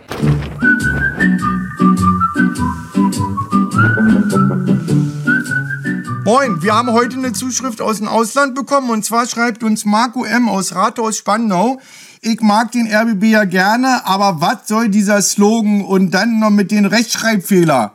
Bitte ändern Sie das. Was, was denn? Sind ja zwei Fragen in einer. Wir sind hier Beamte. Das geht nicht. Ja, wir hatten ja überlegt, äh, Langeweile pur, aber das hat ja Phoenix schon als Slogan. Und wer, wer was sollen wir, äh, äh, RBB, ähm, teurer als Netflix, aber dafür mit Radio. Scheiß die Wand an. So, jetzt äh, schon Freitag 1. Ich hab noch Ein Dreivierteljahr später Wiederwahl von Patricia Schlesinger als RBB-Intendantin. Auch hier spannend, wie mit dem heutigen Wissen manches in den Antworten eine zusätzliche Ebene bekommt. Medienmagazin, 12.09.2020. Frau Schlesinger, Herzlichen Glückwunsch auch von uns zur Wiederwahl. Sie sind ja auch unsere Intendantin. Herzlichen Dank. Ist Ihre Tätigkeit allerdings so unbeliebt, dass es keine ernsthaften äh, Wettbewerber oder Wettbewerberinnen gab? Was wissen Sie? Ich weiß, es gab drei, die durchaus was vorzuweisen hatten, aber mehr weiß ich auch nicht. Das ist ja Sache der Wahlkommission. Und die haben mir gesagt, drei, darunter gab es auch Frauen oder zumindest eine Frau. Mehr kann ich Ihnen dazu nicht sagen. Das ist ja bei uns ein Verfahren, wie es in anderen Sendern nicht stattfindet. Also wir müssen ausschreiben, selbst bei der Wiederwahl. Das ist in anderen Häusern wesentlich leichter geregelt. Immerhin kann man sich bewerben. Immerhin kann man sich bewerben. Das finde ich ist durchaus transparent. Und die Bewerbung war veröffentlicht in der Zeit und auch online und im Tagesspiegel, glaube ich, und in der Märkischen Allgemeinen, wenn ich es richtig im Kopf habe. Und es haben sich drei beworben, aber ich kann Ihnen dazu nichts sagen, weil da gilt natürlich Datenschutz. Das wurde mir nicht mitgeteilt. Nur dass es drei waren, darunter gab es auch zumindest eine Frau. Aber was hat Ihnen der Rundfunkrat zurückgespiegelt, warum er Ihre Amtszeit verlängert wissen will? Womit haben Sie gepunktet? Gepunktet habe ich, glaube ich, damit, dass ich meine Zusagen eingehalten habe. Und die Zusagen waren damals die richtigen. Ich habe gesagt, wir müssen die Marke RBB anders darstellen, den Sender stärker machen, lauter werden, deutlicher werden, den Sender bekannter machen. Ähm, er ist immerhin ein Hauptstadtsender in einer spannenden Region. Also Berlin-Brandenburg hat so viel anzubieten. Es ist eigentlich gar nicht einzusehen, dass dieser Sender nicht so richtig wahrgenommen wurde.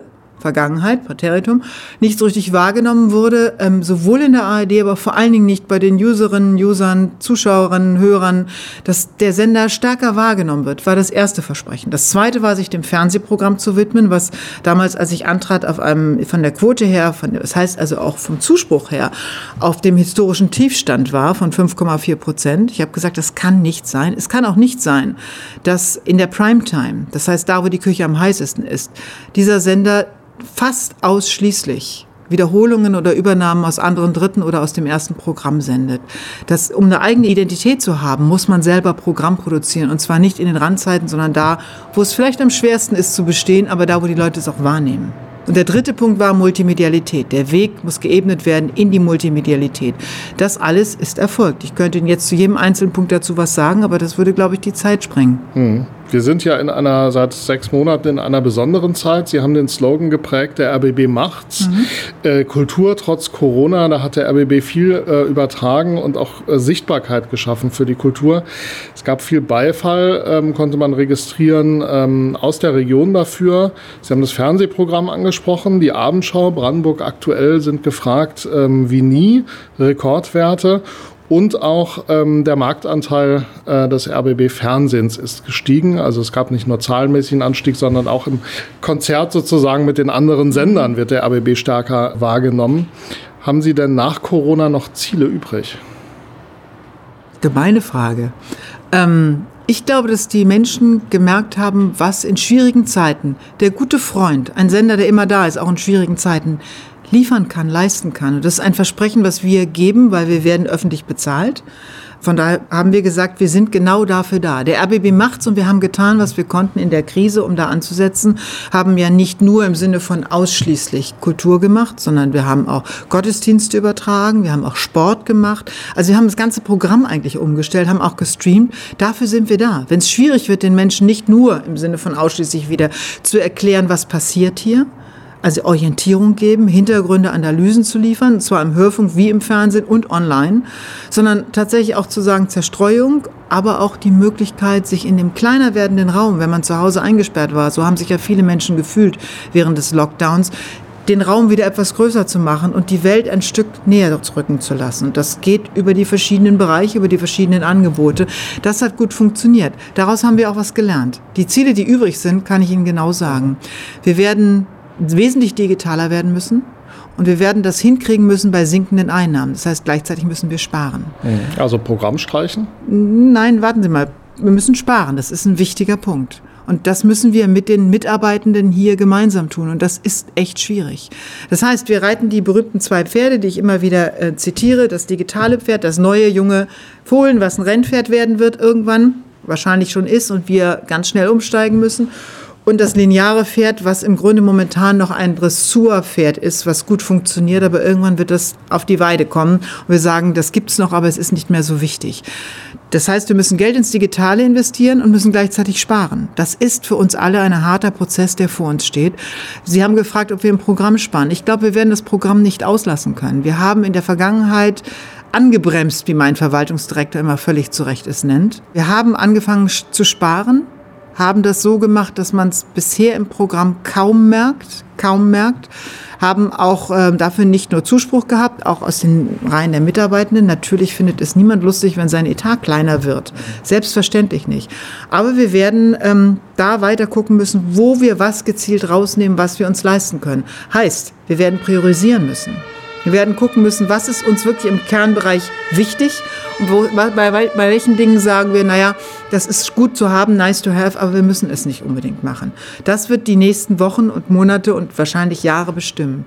Und ich sage immer wieder, wir werden mit weniger Menschen und weniger Geld Programm machen müssen. Das heißt, wir müssen anders produzieren, wenn wir auch nur im Ansatz die Quantität, Programm, und die Qualität im Programm aufrechterhalten wollen.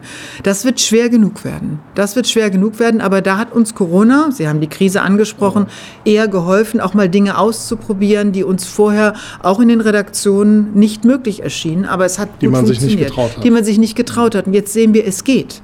Und es gibt ja viele Menschen auch in diesem Sender, die es können, die ganz anders produzieren können und das müssen wir stärken. Der RBB muss äh, nicht nur sparen, wenn der Rundfunkbeitrag genehmigt wird, der von der KEF vorgeschlagene 18,36 Euro, sondern er muss äh, dann noch mehr sparen, wenn dieses äh, Paket nicht durchkommt, weil der Landtag in Sachsen-Anhalt, so zumindest die Mitteldeutsche Zeitung, ist bei den Parteien CDU und auch bei den Linken sowie bei der AfD eher dafür, da so eine Art Moratorium einzuziehen. Die AfD zweifelt an der Ernsthaftigkeit der ARD. Wer sich Intendanten mit astronomischen Gehältern leistet, kann nicht von Konsolidierung reden. Ist das im Kreis Ihrer Kolleginnen und Kollegen diskutiert worden? Wir Und haben darüber diskutiert, selbstverständlich, wobei wir sind der Feind. Wir sind äh, nicht mit solchen astronomischen, wie es heißt, das ist ein Zitat, äh, Gehältern unterwegs, hier im RBB insgesamt nicht, muss man sagen. Ähm, das ist diskutiert worden, ja. Mit welchem Resultat gehen Sie mit so einer Art Selbstverpflichtung an die Öffentlichkeit? Die KEF hatte sowas zum Beispiel im Vorfeld ihres letzten Berichtes, also die Kommissionsermittlung des Finanzbedarfs, angedeutet, dass man sich das auch wünschen würde. Ja, das stimmt. Mit der KEF kann man über sowas verhandeln. Das geht für die nächste Runde. Könnte man. Konjunktiv. Was nicht geht, ist, dass die Politik uns Bedingungen stellt für eine Erhöhung. Das hat der Gesetzgeber damals definitiv so nicht angelegt, so nicht gewollt, dass eine, eine äh, Beitragserhöhung, die von der KEF empfohlen wird, mehr ist es ja nicht, ähm, geknüpft wird an politische Bedingungen. Das ist extra so nicht gewollt. Deswegen wird es so in der Form das nicht geben. Wie sinnvoll ist dann aus Ihrer Sicht, dass das überhaupt durch die Parlamente geht? Also haben die Parlamente überhaupt noch einen Spielraum? Klar, die haben immer einen Spielraum, das sieht man ja gerade, den nutzen sie ja auch, das ist schon so. Es ist sinnvoll, es ist richtig, weil das muss von der breiten Bevölkerung, aber auch tatsächlich demokratisch legitimiert getragen werden. Also ich halte das schon für ein gutes, für ein richtiges System. Ich glaube, es liegt an uns, immer wieder zu werben, um also wahrzunehmen, was wir eigentlich tun. Was da passiert, ist ja auch durchaus politisches, ich sag mal, Handeln. Warum passiert das gerade dort in Sachsen-Anhalt? Warum mit den von Ihnen genannten Parteien, den Fraktionen? Das ist ja auch ein politisches Geschäft, was hier betrieben wird, was tatsächlich, da wird auch der öffentlich-rechtliche Rundfunk mit benutzt. Aber glauben Sie. Und genau das sollte eben nicht passieren. Der Gesetzgeber hat genau das eigentlich ausgeschlossen. Was sagt denn Ihr Bauchgefühl? Wird Sachsen-Anhalt am Ende zustimmen oder müssen Sie bzw. der Vorsitz am Ende nach Karlsruhe und sich das Geld dort erstreiten? Ich glaube, das geht nicht um Bauchgefühl. Ich habe dazu, das ist beides möglich. Das sage ich auch meinen Mitarbeitenden hier. Das ist nicht Gesetz, dass es klappt und es ist genauso wenig Gesetz, dass es nicht klappt. Es kann schiefgehen und dann gehen wir nach Karlsruhe. Sie sagten schon, Sie müssen so oder so sparen. Was müssen Sie sich denn verkneifen? Also Sie wollen ins Digitale letztlich investieren, verstärkt, wie alle Sender. Ähm, wo machen Sie gezielt für die nächsten vier Jahre denn Abstriche? Machen Sie das so wie Ihr früherer Sender, der NDR, der im Zuge eines größeren Sparpakets sehr offensiv gesagt hat, wir ziehen auch Geld, Budgets aus dem ersten raus, aus dem Gemeinschaftsprogramm, um das im Norden in dem Fall äh, zu erhalten, was uns wichtig ist? Ist das auch Ihr Weg? Das muss jeder Sender wirklich selber sehen, wo der eigene Weg ist. Denn es gibt ja auch Sender, die leisten überproportional viel für die ARD. Und es gibt andere, die leisten deutlich weniger für die ARD, auch weniger, als sie eigentlich sollten. Geben Sie das Mittagsmagazin wieder ab? Nein. Aber Sie Nein, sparen bei wir, RBB Der Kultur. nächste Satz wäre gewesen, wir werden definitiv nicht im ersten wieder sparen. Wir haben uns da mit Mühe einen Platz erkämpft und den werden wir versuchen, mit allem, was geht, zu halten. Wir Aber Sie sparen bei RBB Kultur. Gut, Eine Sie Million. Das, ja, Hm? und das sind 10 Prozent des Budgets. Mhm. RBB Kultur ist, die Radiowelle ist die teuerste Kulturradiowelle der ARD. Da kann man schon fragen, vielleicht geht es auch etwas preiswerter, etwas schlanker. Und der eigentliche Punkt ist, und das hatte mit der Sparaufgabe erstmal gar nichts zu tun, wir haben weit davor darüber geredet, was machen wir denn mit RBB Kultur, denn wir haben gesehen, dass der Zuspruch in den Marktanalysen immer weiter runtergeht. Da haben wir gesagt, da muss doch was passieren. Und dann haben wir uns die Zahlen mal angeguckt, wie viele Menschen arbeiten da, wie viel Geld ist da und die Zahlen gehen trotzdem runter. Also es ist ein, ein ganzes Paket und wir haben jetzt ja nicht in erster Linie ein Sparpaket, es ist auch ein Sparpaket, aber in erster Linie ein Reformpaket auf den Weg gebracht, was ab Mitte des Monats greift. Das ist ja gleich, also nächste Woche. Können Sie da schon was verraten? Erste, das ist die erste Tranche. Die zweite Tranche kommt im Dezember. Wir hatten, das ist eine leichte Corona-Verzögerung. Wir hatten eigentlich gedacht, wir kriegen es alles gleichzeitig früher hin. Es ist, wie es ist. Wir machen es jetzt in zwei Tranchen, aber noch in diesem Jahr. Ja, es wird andere, es wird nicht weniger Wort geben. Es wird andere Zeiten geben, zu denen bestimmte Sendungen zu hören sind. Es wird neue Sendungen geben. Ich kann Ihnen das en Detail auch geben. Wir haben dazu richtig eine Auflistung, was wann gesendet wird. Wenn Sie das haben möchten, bekommen Sie das sehr gerne. Und ehrlich gesagt, was ich gerade wahrnehme bei den Mitarbeitenden, das ist natürlich nicht für alle fröhlich. Das ist für, nicht für alle fröhlich, weil sie andere Dinge tun müssen, weil sie vielleicht nicht mehr moderieren, weil sie auch was Neues finden müssen, besonders für freie Mitarbeitende. Und das nehme ich wirklich sehr ernst. Wir müssen uns da weiter bemühen, da möglichst viel Beschäftigung für diejenigen, die betroffen sind, zu finden. Aber ich nehme auch wahr und ernst, dass in dieser Redaktion viele sind, die sagen, endlich, da muss was passieren. Wir werden endlich etwas moderner, etwas ansprechender, etwas wärmer, etwas zugewandter. Also das glaube ich, sehe ich auch. Und Aber Sie würden die. Vokabel ausdünnen von sich weisen bei diesem Programm. Ja, wir dünnen nicht aus. Wir dünnen nicht aus. Es bleibt ein Kulturradio. Mit viel Musik, aber auch mit viel Wortanteilen. Wir machen mal was anders. Und das andere wird natürlich immer misstrauisch beäugt, aber ich glaube, es ist höchste Zeit. Bei der Kulturwelle muss man sparen, es bleibt aber eine Kulturwelle. Man muss gleichzeitig mit der Kultur auch stärker ins Digitale. Da gibt es eine Parallelität zu Frankfurt am Main, Stichwort HR2. Da gibt es einen ähnlichen Vorgang, der auch sehr kritisch von der oft ja auch gut organisierten Kulturszene begleitet wurde. Das heißt, bei den Kulturwellen offensichtlich ähm, wird in der ARD, man kann ja fast sagen, fast flächendeckend, weil andere Sender das auch zum Teil gemacht haben, gespart. Wäre es da nicht sinnvoll, stärker in die Gemeinsamkeit zu gehen, also so eine Art Rahmenprogramm zu haben mit regionalen Fenstern? Ist das eine Option für Sie? Ich möchte nicht vergleichen, was wir machen mit dem HR. Das möchte ich einfach nicht. Ich glaube, wir sind von ganz unterschiedlichen Standpunkten ausgegangen und das Ergebnis ist auch ganz unterschiedlich. Und wenn Sie sich das en Detail angucken, das will ich nicht kommentieren, werden Sie das selber feststellen. Wir haben eine ganz andere Voraussetzung gehabt. Wir haben, sind mit ganz anderen Zielen in den Reformprozess gegangen als der Hessische Rundfunk. Das muss jeder selber wissen. Die eigentliche Frage ist ein Rahmenprogramm für die Kultur. Ich glaube, es würde uns hier, speziell in dieser Region, und über die kann ich am besten reden in dem Fall, in Berlin und Brandenburg ganz schlecht tun, wenn wir das täten. Denn wir sind eine ganz starke Kulturregion, wenn nicht die stärkste in, in Deutschland, zumindest eine der zwei, drei ganz großen starken. Ich glaube, es tut uns gut, ein Vollprogramm als Kulturwelle zu haben. Und ich freue mich vor allen Dingen auf das, was im Netz passiert in Zukunft. Mhm. Das heißt, Sie verteidigen sozusagen die Eigenständigkeit, mhm. auch dieser Welle, wenngleich ja im Hörfunk auch größere Kooperationen, Stichwort Infonacht oder auch Popnacht, ja eigentlich gelernt sind. Warum soll die Kultur davon ausgenommen sein? Weil es hier so viel Kulturangebote gibt, so viele, so unterschiedliche, so prall. Diese Region ist so prall gefüllt mit Kultur. Und wir haben so viele Kooperationen zum Beispiel auch feste Medienpartnerschaften mit Kulturinstitutionen hier in Berlin, aber auch in Brandenburg. Dass ich sage, ich, mir würde es sehr, sehr schwer fallen. Das ist für mich ein letzter Schritt, das möchte ich eigentlich überhaupt nicht andenken müssen. Nein, ich glaube, eine eigene Kulturwelle ist wirklich was Gutes, was Richtiges, was auch im Kern der DNA unseres Senders liegt und auch bleiben sollte. Nun haben Sie ja angekündigt, ein digitales Medienhaus äh, zu errichten. Es gab einen Architekturwettbewerb. Das sieht auch sehr schick aus, alles. Ähm, aber nun hat Corona gezeigt, dass eine Konzentration auf einem Fleck eher hinderlich ist. Der Campus-Stil des RBB in Potsdam zum Beispiel zeigt, da hat jedes Haus eine eigene Funktion. Das Radiohaus, das Fernsehhaus, ein Verwaltungshaus, die Intendanz ist extra. Dass das in, ich sag mal, auch Krisenzeiten, wofür der Rundfunk ja auch mal ursprünglich erdacht wurde, ähm, sehr gut funktioniert. Kann man Digitalität nicht so verstehen, dass digitales Arbeiten, vernetztes Arbeiten heißt, egal wo man ist und dass man hier dann die Summen, die Sie da investieren, lieber wieder ins Programm zurückfließen lässt? So einfach ist es nicht. Das ist ja ein anderer Topf. Wir kriegen dafür ein extra Geld. Wir sparen dafür auch. Das ist nicht so einfach, dass man sagt, das ist Geld, was man eins zu eins nicht verbaut, sondern es geht dann ins Programm. Das funktioniert so nicht. Also wenn sich die Systematik unserer Finanzierung angucken, geht das so nicht. Ähm, das ist das eine. Sie haben ja zwei Fragen in einer gestellt. Natürlich kann man im digitalen anders arbeiten. Ich habe vorhin erzählt im Vorgespräch, dass wir Doppelmoderationen hatten. Der eine Moderator saß zu Hause auf dem Sofa oder an seinem Schreibtisch und der andere stand hier im Studio. Bei Radio 1 zum Beispiel. Da geht viel, da Sogar haben wir auch viel gelernt. Und, also es geht aus dem Bett moderieren. Ich habe auch, auch schon auf der Bettkante Interviews gegeben. Das geht alles. Wunderbar. Das finde ich auch sehr gut. Und ich glaube, da haben wir auch viel gelernt. Ich glaube dennoch, dass es Sinn macht, wenn wir uns organisieren, nicht mehr über Ausspielwege, sondern über, über Inhalte.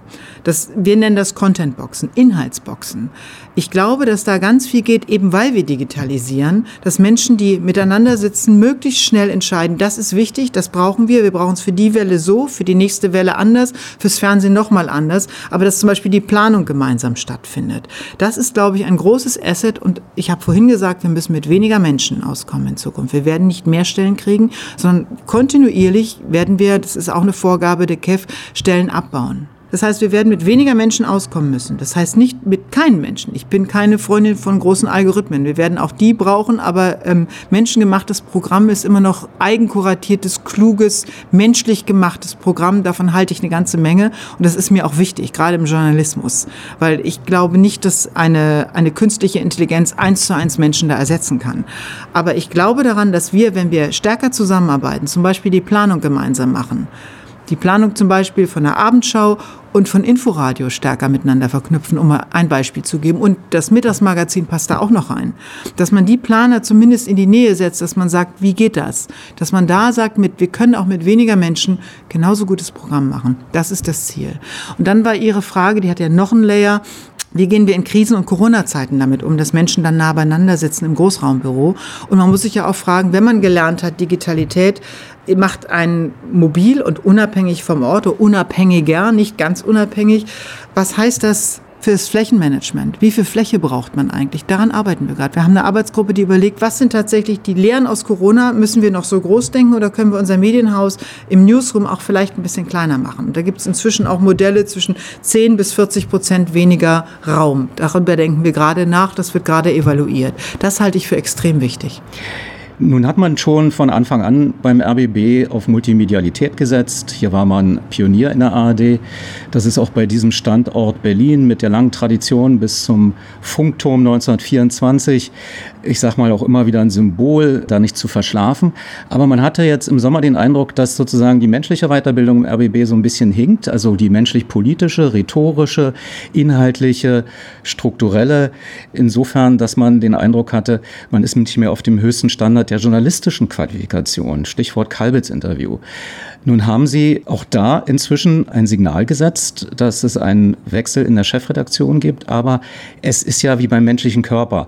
Der Kopf denkt ja nicht immer für alles mit bis in die Zehenspitzen, sondern da gibt es auch autonome Organe. Die Leber arbeitet ordentlich, die Milz arbeitet unabhängig vom Gehirn. Ist es nicht auch Zeit, sagen wir mal, das Bewusstsein in den Redaktionen zu schaffen, hier nachzubessern, sich auf das rhetorische Niveau der politischen Anforderungen zu stellen? Ihre Frage beinhaltet zwei Punkte, die ich so nicht sehe, beziehungsweise einen Punkt und der andere ist richtig falsch. Falsch ist, dass der Chefredakteur aufhört wegen des Kalbitz-Interviews. Das ist definitiv nicht der Fall. Wir reden seit Dezember darüber. Es ist, es ist auch aktenkundig sogar. Seit Dezember darüber, dass er aufhört. Und zweitens, manchmal ändern sich auch die Zeiten, die Zustände, die Gespräche. Es hatte mit dem Kalbitz-Interview, und darauf gebe ich ihm mein Wort, nichts zu tun. Das ist eine Koinzidenz der Ereignisse. Und ich habe immer sehr deutlich darauf hingewiesen, das hat nichts miteinander zu tun. Nichtsdestotrotz haben wir trotzdem personelle Konsequenzen getroffen. Das heißt, wir haben strukturelle und auch ähm, wir verändern in der Struktur der Redaktion was und auch personelle Konsequenzen getroffen. Der Chefredakteur hat damit nichts zu tun. Das war die eine Geschichte. Das aber richtig falsch. Das zweite ist, das teile ich so nicht, dass wir grundsätzlich nicht auf der Höhe, auf der rhetorischen, inhaltlichen und journalistischen Qualitätshöhe sind, die es braucht, um tatsächlich exzellenten Journalismus zu machen. Über das Kalbitz-Interview habe ich gesagt, das war eine journalistische Minderleistung, die ein klassischer Managementfehler war und das darf uns nie wieder unterlaufen. Ich glaube, es hat sich niemand mehr geärgert als ich darüber. Vielleicht noch die Betroffenen selber, aber definitiv, ich, hab, ich war wirklich, es ist so misslich, kann ich gar nicht anders sagen. Das darf uns nicht passieren. Warum ist das passiert? Das passiert, weil eine Redaktion wie ein kleines Dorf, um bei Asterix zu bleiben, nur ein kleines Dorf bei sich geblieben ist und fest nicht dran gedacht hat, nicht drauf gekommen ist, dass ein Kalbitz-Interview Größeres beinhaltet, dass man da vielleicht sich anders vorbereitet, als ein Interview mit dem Ministerpräsidenten zu führen oder aber auch mit Frau Nonnemacher zu führen. Das ist was anderes, wenn man einen Kalbitz vor sich hat. Wir haben eine junge Kollegin, die eine sehr gute Reporterin ist, die sich auch mit der AfD schon beschäftigt hatte. Die, weil sie, mein Bild war immer, eine gute Sportlerin ist, eine gute Marathonläuferin ist, hat man sie in den Boxring gestellt. Die konnte da gar nicht reüssieren. Das ist passiert, weil die Redaktion nicht drauf gekommen ist, dass wir vielleicht hier im Haus Menschen haben, die das besser könnten, sondern eine kleine Redaktion arbeitet alles bei sich ab. Wagenburg. Das darf nicht passieren. Contentboxen werden sowas in Zukunft verhindern. Wir werden immer wissen, wenn wir in einer Contentbox Informationen sitzen und arbeiten, werden wir immer wissen, aha, es kommt ein Kalbitz-Interview bei Brandenburg aktuell, wer macht es denn? Und die eigentliche Frage ist, wer ist dafür am besten geeignet? Und was mich da ärgert, ist, hier im Haus haben wir Menschen, die das könnten. Mir fallen auf der Stelle drei Leute ein, die das Interview besser hätten machen können, weil wer hat denn über Herrn Kalbitz berichtet? Wer hat denn herausgefunden, über seine Vergangenheit, die ja nun eher dunkel ist, wer hat das ans Licht gezerrt? Wer hat im Grunde dafür gesorgt, dass Herr Kalbitz seinen Job so nicht mehr hat. Das ist der ABB gewesen. Also wir haben die Expertise, wir haben exzellente Interviewer hier. Man hat einfach die falsche Person in den Ring gestellt, was mir vor allen Dingen für die junge Kollegin wirklich leid tut. Denn die ist eigentlich gut, die kann das. Aber es konnte so nicht gelingen. Man hat ja nicht mal die Expertise angefordert zur Vorbereitung. Hätte man ja auch tun können. Auch das ist nicht passiert. Ich habe gesagt, Wagenburg-Mentalität, die müssen wir rauskriegen. Da muss was anderes sein. Und da hoffe ich eben, dass das, wenn wir in Contentboxen arbeiten, nie wieder so passiert. Also Sie merken an meinem Engagement, es hat mich wirklich geärgert. Das wirkte jetzt so ein bisschen so, als hätte sozusagen die Redaktion, wäre die nicht auf die Idee gekommen, ich sag's mal ein bisschen konkreter, bei Kontraste oder bei Olaf Sundermeier anzufragen, könnt ihr uns da briefen, könnt ihr vielleicht das Interview führen, whatever. Es geht ja um zwei Richtungen. Hat man sich vielleicht auch, ich sag mal, in der Zentrale, so fühlt sich das hier im Fernsehzentrum ja bisweilen an, dann nicht ausreichend dafür informiert, ähm, was der Rest des RBBs macht? Das kann man immer sagen. Man kann auch sagen, auch das haben wir aufgearbeitet. Wie sind die Kommunikationsstränge? Es waren noch mehr Stellen nicht informiert über dieses Kalbitz-Interview, zum Beispiel unsere Social-Media-Redaktion. Man weiß, egal wie man, wie man ein Kalbitz-Interview führt oder ein Interview dieser Güte führt, sagen wir es mal allgemeiner, es wird immer Reaktionen auf Social Media geben. Also ob es ein gutes Interview ist, ein, ein starkes Interview oder ein eher schwaches Interview. Social Media ist an dem Tag, in der Nacht darauf stärker gefordert. Die wurden gar nicht informiert, dass es das gibt. Also von daher, da muss man vorbeugen, ganz anders arbeiten, die Informationsketten anders erarbeiten. Ich sage Ihnen, so wird es nie wieder passieren. Hoffe ich jedenfalls. Wir haben jedenfalls eine Menge dafür getan, dass das nicht mehr passiert. War offensichtlich ein Wachrütteln. Dann ja, vielleicht. Entspricht aber auch wirklich nicht den Usancen und der Qualitäten. Von daher, Herr Wagner, das meinte ich vorhin, das sehe ich überhaupt nicht. Der Qualität der Interviews, die dieses Haus uns führt. Wir können das. Es ist einmal richtig missglückt. Das kann man auch nicht schönreden. Wir haben das aufgearbeitet und damit ist das auch für uns. Ja, aber die Sommerinterviews sind abgeschafft als Format. Aber nun gibt es ja auch noch Vorwürfe generell, dass in Talks zu wenig ausgewogen wird ähm, nach politischen Gruppierungen. Ich erinnere mich noch, früher wurde bei der ARD immer mit einer Stoppuhr da gesessen und man hat geguckt, wie viel Sendezeit hatte die CDU. Und genau. da gibt es sogar einen interessanten, äh, lustigen Sketch von Loroyoda äh, zu diesem Thema. Aber es gibt natürlich trotzdem immer noch wieder große Aufmerksamkeit in der Bevölkerung wenn man das Gefühl hat, hier kommen auch bestimmte relevante Gruppen gar nicht vor. Gibt es da bei Ihnen ein neues Nachdenken, wie man das künftig organisiert, dass das gesamte Spektrum in den RBB kommt? Was meinen Sie denn mit dem gesamten Spektrum? Naja, wir, haben, wir, reden ja über die AfD und wir reden natürlich auch mit der AfD. Aber auch gesellschaftliche Gruppen. Die Studie, die jetzt vorgestellt ja. ähm, wurde, moniert ja letztlich ähm, durch eine Auszählung, mhm. dass viele auch gesellschaftlich hoch anerkannte Gruppen, äh, NGOs zum Beispiel, mhm. so gut wie nicht stattfinden in Talkshows. Also es geht nicht nur um sozusagen das politische Muster, es geht auch darum, dass äh, gesellschaftlich engagierte Gruppen kommen. Aber da ist das also Stichwort NGOs oder linksgrün versifft Ihnen ja nicht unbekannt. Also dass man hier gerechter wird, dass man also auch mal rechte Kommentare zulässt. Ne? Ich weiß, was Sie meinen jetzt, ja. Ähm, ich glaube, da war Raum für Verbesserung. Ich glaube aber, die Lektion ist gelernt. Wenn ich unseren Sender angucke, wir machen zum Beispiel eine Sendung im Dritten, die heißt Wir müssen reden.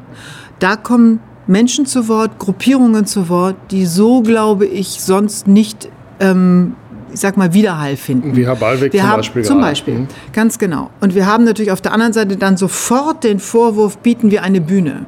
Bieten wir eine Bühne für irgendwelche versprengten, in Klammern vielleicht sogar rechten Gruppierungen. Ich sage, man muss reden. Man muss mit denen reden, man muss auch die zu Wort kommen lassen. Übrigens nochmal Kalbitz Interview.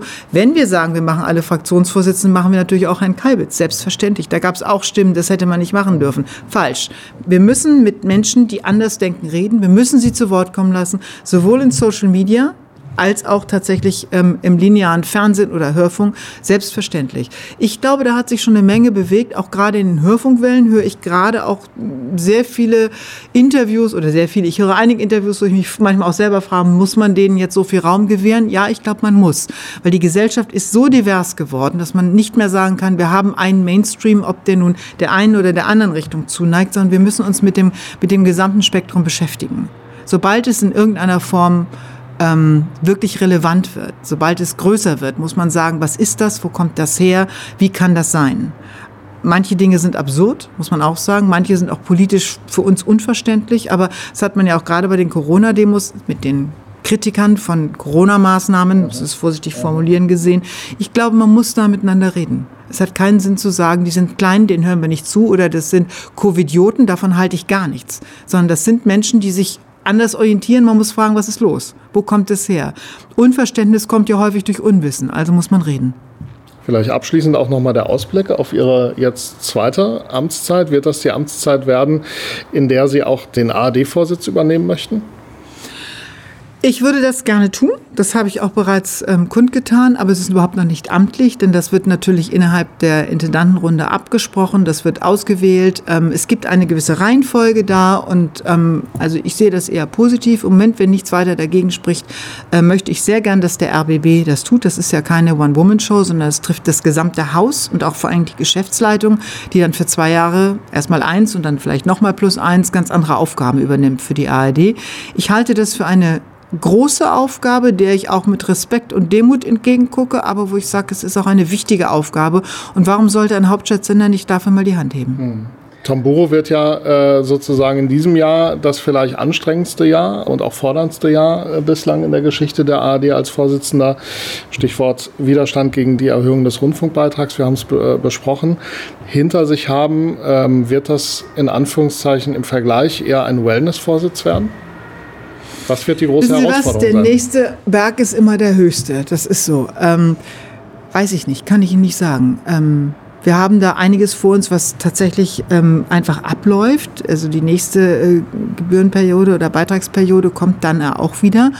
Ähm, das ist noch zu lang hin. Ich bin gestern schon gefragt worden, was werden denn Ihre Ziele sein? Das kann ich dann sagen, wenn es tatsächlich soweit ist, wenn wir dran sind, wenn wir wirklich wissen, wir werden es und wenn wir uns dann darüber klar geworden sind. Wir arbeiten dran, wir denken schon dran, wir überlegen uns schon, wie wir uns aufstellen, inhaltlich wie personell, was wir genau da tun. Aber das ist wirklich noch eine Runde zu früh. Wir klopfen spätestens dann wieder bei Ihnen an. Sehr gern, Sie Vielen sind Dank herzlich willkommen. für dieses Interview. Wir wünschen Ihnen viel Glück und Energie für Ihre Amtsverlängerung. Vielen herzlichen Dank. Danke für Ihre Zeit. Ich nehme alle guten Wünsche. Danke. Einen Monat später die Sparoffenbarung. Radio 1 mit dem Medienmagazin in der Ausgabe vom 10. Oktober 2020. Und das sage ich deswegen auch nochmal so betont, weil in dieser Woche sind wir hier beim RBB über einen großen Umbau und neue Sparzwänge informiert worden. In einer virtuellen Belegschaftsversammlung war das. Fast auf den Cent, genau 30 Millionen Euro, will nämlich der RBB allein im nächsten Jahr einsparen, also weniger ausgeben als zuletzt. Ja, und Grund ist, das klingt vielleicht auch kurios, die anstehende Erhöhung des Rundfunkbeitrags, der von 17,50 Euro auf 18,36 Euro ansteigen soll. Eine erste Erhöhung nach elf Jahren. Das reicht nicht, um alle Angebote aufrecht zu erhalten, gleichzeitig auch Neues im Digitalen zu machen, wo die Zukunft liegt. Zum Beispiel der NDR hatte im Frühjahr bereits ein großes Sparprogramm aufgelegt, bei dem auch einige Sendungen und Veranstaltungen im Sendegebiet wegfallen im nächsten Jahr. Und das gilt eben schon, wenn diese avisierte Erhöhung kommt. Die haben erste Bundesländer schon äh, genehmigt, aber vor allem in Sachsen-Anhalt sagt die mitregierende CDU nach wie vor, mit uns nicht. Und es müssen ja alle 16 Länder geschlossen Ja sagen, sonst passiert da nichts. Oder der Fall landet äh, in Karlsruhe. RBB-Intendantin Patricia Schlesinger hat diesen Schritt ja neulich schon hier an dieser Stelle angekündigt, dass sich die Sender also die Erhöhung erstreiten würden, wenn sie die unabhängige oder wie sie die unabhängige Finanzkommission KEF schließlich ja berechnet habe. Jeder Gang vor Gericht bringt aber letztlich auch ähm, bei allem Selbstbewusstsein immer ein gewisses Risiko mit. Ja, und eventuell muss äh, nochmal mehr gespart werden. Beschäftigen wir uns aber erst mit dem milderen Szenario. Der RBB reagiert auf den zunehmenden Spardruck, indem er sich neu organisiert. Also da werden alle Redaktionen neu sortiert in sogenannten Content-Boxen. Also ähm, das klingt jetzt so ein bisschen äh, so wie so ein Hamsterkäfig, äh, aber es ist Inhalte werden da sozusagen gebündelt, in denen dann verwandte Formate und Programme stärker zusammenarbeiten sollen. Der große Wunsch dabei ist ja, äh, Zusammenarbeit hilft, an einer Stelle zu sparen, damit dann am Ende doch noch Innovation möglich bleibt. Und über all das haben wir kurz nach der internen Belegschaftsversammlung im Umfeld einer Versammlung des Rundfunkrates, der den Plänen schon zugestimmt hat, mit dem Programmdirektor des Rundfunk Berlin-Brandenburg gesprochen, mit Dr. Jan Schulte-Kellinghaus. Und es war bei einem Abstandsinterview in seinem Büro. Und unsere erste Frage war, ob der geplante Umbau des Senders hilft, das Programm vor Kürzungen zu bewahren. Nee, leider nicht. Also schon jetzt müssen wir kräftig am Programm sparen. Der RBB muss, wie gesagt, insgesamt 30 Millionen einsparen. Und Gott sei Dank haben wir uns auch in der Geschäftsleitung darauf geeinigt, dass beim Programm zuletzt gespart wird. Aber trotzdem müssen wir 5,5 Millionen im nächsten Jahr auch im Programm des RBB sparen. Das tun wir an verschiedenen Stellen. Im Kulturradio, das war ja schon ein großes Thema, werden wir das machen. Wir werden es auch in der Fernsehunterhaltung in größeren Zusammenhängen machen. Machen Sie das mal bitte konkret. Wo wird der Zuschauer merken, dass da weniger Budget ist? Na, das hoffe ich ja, dass wir es schaffen, dass er es nicht so merken wird. Also der Zuschauer des RBB-Fernsehens, der wird es bei der Abendshow merken. Die ist ja zurzeit jeden Freitag um 22 Uhr. Da werden wir kräftig am Budget sparen. Das heißt, denen steht nur noch die Hälfte des Budgets zur Verfügung. Ob das bedeutet, dass sie nur noch die Hälfte der Sendung machen können oder ob es ihnen gelingt, ähm, durch eine andere Gestaltung Geld einzusparen. Das müssen wir jetzt diskutieren, weil bisher haben wir nur, ohne mit den Kolleginnen und Kollegen zu reden, in der Geschäftsleitung festgelegt, wo sind unsere großen Sparlinien, was denken wir, ist verkraftbar für den RBB und für die Zuschauerinnen und Zuschauer und Hörerinnen und Hörer. Und jetzt müssen wir mit den äh, Kolleginnen und Kollegen hingehen und uns überlegen, wie wir das umsetzen. Ist Satire nicht mehr so viel wert im RBB? Doch, klar. Aber die Frage ist ja immer, was steht gegen was? Also was ist unser, unser Kern ist regionale Information. Unser Kern sind äh, auch die Dinge, die wir dem Ersten zuliefern. Natürlich gehört auch Unterhaltung und auch Satire gehört zu unserem Auftrag, weil wir ja ein Vollprogramm sind. Aber am Ende können Sie mich das an jeder Stelle fragen, an der ich den Rotstift ansetzen muss. Darauf bin ich vorbereitet. Ist das nicht so viel? Zum ist, Beispiel ist das jetzt nichts mehr wert? Das ist uns sehr viel wert, Satire. Also nichts, äh, deshalb haben wir Herrn Krömer jetzt wieder Gott sei Dank zum RBB geholt. Deshalb haben wir Dieter Nuhr und haben die Folgenanzahl von Nuhr im ersten erhöht. Also das Thema Satire ist uns wichtig, aber wir können nicht mehr überall gleich stark bleiben. Das wäre nicht meine Frage gewesen. Sie müssen nicht nur in der Fernsehunterhaltung sparen, die Abendschau wird betroffen sein und so weiter und so fort, sondern Sie gehen auch an die Hörfunkprogramme ran, die nicht in der Regel so teuer sind. Warum nehmen Sie noch mal beim Radio raus, wo sowieso schon alle am ich sag mal, am, am effizienten Arbeiten sind. Da ist vom ORB bis heute, vom SFB bis heute so viel effizienter geworden, dass man sich fragt, ob man dann noch lebende Menschen zum Schluss hat im Radio.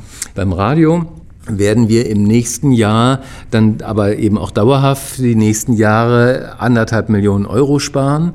Eine Million bei ABB Kultur, das ist das, was schon bekannt ist. Das haben wir ja schon vor anderthalb Jahren annonciert und haben jetzt das Programm so weit umgestellt. Auf der einen Seite haben wir es modernisiert und auf der anderen Seite mussten wir eben auch Dinge da weglassen, weil wir sie uns jetzt nicht mehr leisten konnten.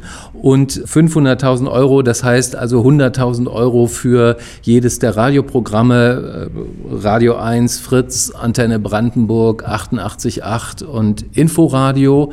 Das klingt viel, ist aber, wenn man weiß, dass so eine Welle zwischen 4 und 5 Millionen Budget hat, sind 100.000 Euro doof, aber noch verkraftbar. Wie das in der einzelnen Welle umgesetzt wird, das müssen wir jetzt in den nächsten Wochen besprechen. Ihr früherer Sender, der NDR, hat ja auch größere Sparmaßnahmen beschlossen. Da hat man sich für eine Ampel entschieden. Grüne Formate, die geschützt werden, das ist die regionale Information, die Primetime, gelbe Formate, bei denen gekürzt wird und rote Formate, einige, die komplett gestrichen äh, wurden. Rote Formate gibt es beim RBB gar nicht, oder? Also, dass, äh, dass Sie jetzt sagen, offensiv, wir müssen Dinge komplett einstellen, ist nicht zu hören, oder? Doch, also wir stellen auch Dinge komplett ein. Zum Beispiel eine Doku-Reihe, die Wahrheit über, werden wir einstellen. Die werden wir im nächsten Jahr nicht mehr haben. Und wenn wir so heftig bei der Abendshow kürzen, heißt das natürlich auch im Mengengerüst, dass es da schlicht weniger Sendungen geben wird. Also das wird man schon an vielen Stellen merken. Das ist so. Sie haben die Zielmarke herausgegeben, linear senden und gleichzeitig sich auf das digitale Zeitalter vorbereiten. Nun hat man den Eindruck, dass der Rundfunk Berlin-Brandenburg demnächst PBB heißt, nämlich Podcast Berlin-Brandenburg. Ist das jetzt nur eine Modewelle oder ist tatsächlich Ihre Vorstellung von Rundfunk für die nächsten 20 Jahre, dass wir uns von der Echtzeitabstrahlung des Rundfunkens, des Broadcastens entfernen müssen? Also entfernen müssen auf jeden Fall. Wir werden es nicht aufgeben und das Radio und Fernsehen werden Leitmedien bleiben. Wir wissen nur nicht, wie lange. Und zugleich müssen wir für die Millennials, die mit Podcast und Netflix und Amazon und Sendungen auf Abruf und YouTube aufgewachsen sind, denen müssen wir was bieten. Und für die müssen wir relevant sein. Denn nicht nur, dass diese auch Rundfunkbeiträge bezahlen, äh, sondern das ist ja unser Anspruch. Wir werden von allen finanziert und gehorchen niemanden. Wir sind parteilos und wir haben keine kommerziellen Interessen, aber wir sind der Gesellschaft verpflichtet. Und deshalb macht es nur dann Sinn, wenn wir diese Funktion auch erfüllen. Und das heißt, wir müssen alle erreichen. Und wir erreichen im Augenblick über das Lineare zunehmend äh, ein älteres Publikum. Das ist auch völlig in Ordnung. Ordnung, das ist sehr toll. Aber wir müssen eben auch sehen, dass inzwischen sich das Mediennutzungsverhalten verändert und deshalb müssen wir auch für die anderen Programme anbieten und das ist natürlich im Audiobereich ja Podcast. Klar, da müssen wir stärker werden, genauso wie wir für die Mediathek wahrscheinlich neue Formen von Dokus produzieren müssen oder neue Formen von Serien produzieren müssen, die in einer klassischen linearen Ausstrahlung wahrscheinlich nicht so erfolgreich wären, aber ein spezielles Mediathekspublikum treffen könnten und für die da sind. Aber daran sieht man unsere Schwierigkeit. Der Markt wird differenzierter, man muss viel speziellere Zielgruppen im Digitalen bedienen und dafür muss man eigentlich das Geld und die Ressourcen haben. Und die versuchen wir jetzt dadurch zu organisieren, dass wir sagen, wir müssen anders zusammenarbeiten und wir müssen viel mehr gemeinsam planen und viel mehr aus unseren Ressourcen machen. Abschließend auf der ähm, Belegschaftsversammlung hat Intendantin Patricia Schlesinger ein Szenario letztlich in den Raum gestellt, wenn man das alles nicht schaffe, dieser Umbau, die Sparmaßnahmen gleichzeitig zu investieren, dann drohe, dass man in einem zwei- bis dreistündigen Regionalzeitfenster verschwinde, also der RBB auch als äh, großes Programm letztlich vom Markt genommen werden könnte. Wie sehr treibt sie diese Sorge tatsächlich voran? Naja, also das, dieser Gedanke lässt mich nicht schlecht schlafen. Also das ist nicht meine Angst. Aber man kann ja lesen, im, im Zuge der medienpolitischen Diskussion wird ja immer wieder diskutiert, sind die öffentlich-rechtlichen zu groß? Ist es schlimm, dass die 63 Radios betreiben?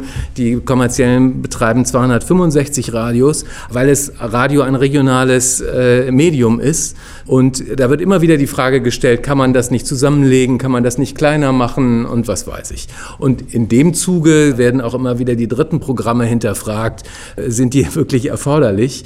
Und aus unserer Sicht, wir betrachten uns ja als ähm, habe ich ja schon gesagt, als der Beitrag zur, zur Demokratie. Wir sind parteilos und nicht kommerziell und sind eine elektronische Kommunikationsplattform. Und das ist mir immer wichtig.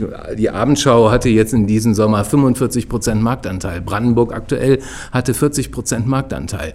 Und damit sind wir einfach eine relevante äh, Kommunikationsplattform für die Demokratie. Und das brauchen wir dringend und mehr als je zuvor. Und deshalb glaube ich, geht es nicht um Abschaffung, aber es geht darum, dass wir relevant sind und relevant bleiben. Mein Dr. Jan Schulte-Kellinghaus, vielen Dank für das Gespräch und toi toi toi, dass diese Synergie durch die Contentboxen möglichst für alle Bereiche befruchtend sind. Dankeschön. Danke für Ihre Zeit. Dankeschön. Soweit diese kleine Exkursion in die jüngste RBB-Spargeschichte. Wenn Sie jemanden kennen, dem die hier vorgestellten Themen nützen würden, empfehlen Sie den Medienmagazin-Podcast gern weiter mit einem Link zum Beispiel zur ARD-Audiothek mit der komfortablen blaue Zeitmarkennavigation in der App. Ansonsten seien Sie gern live bei Radio 1 dabei, samstags zwischen 18 und 19 Uhr oder hier in der Nacht zum nächsten Montag. Bis dahin. Radio 1 Medienmagazin. Vergessen Sie nicht, Ihre Antennen zu erden.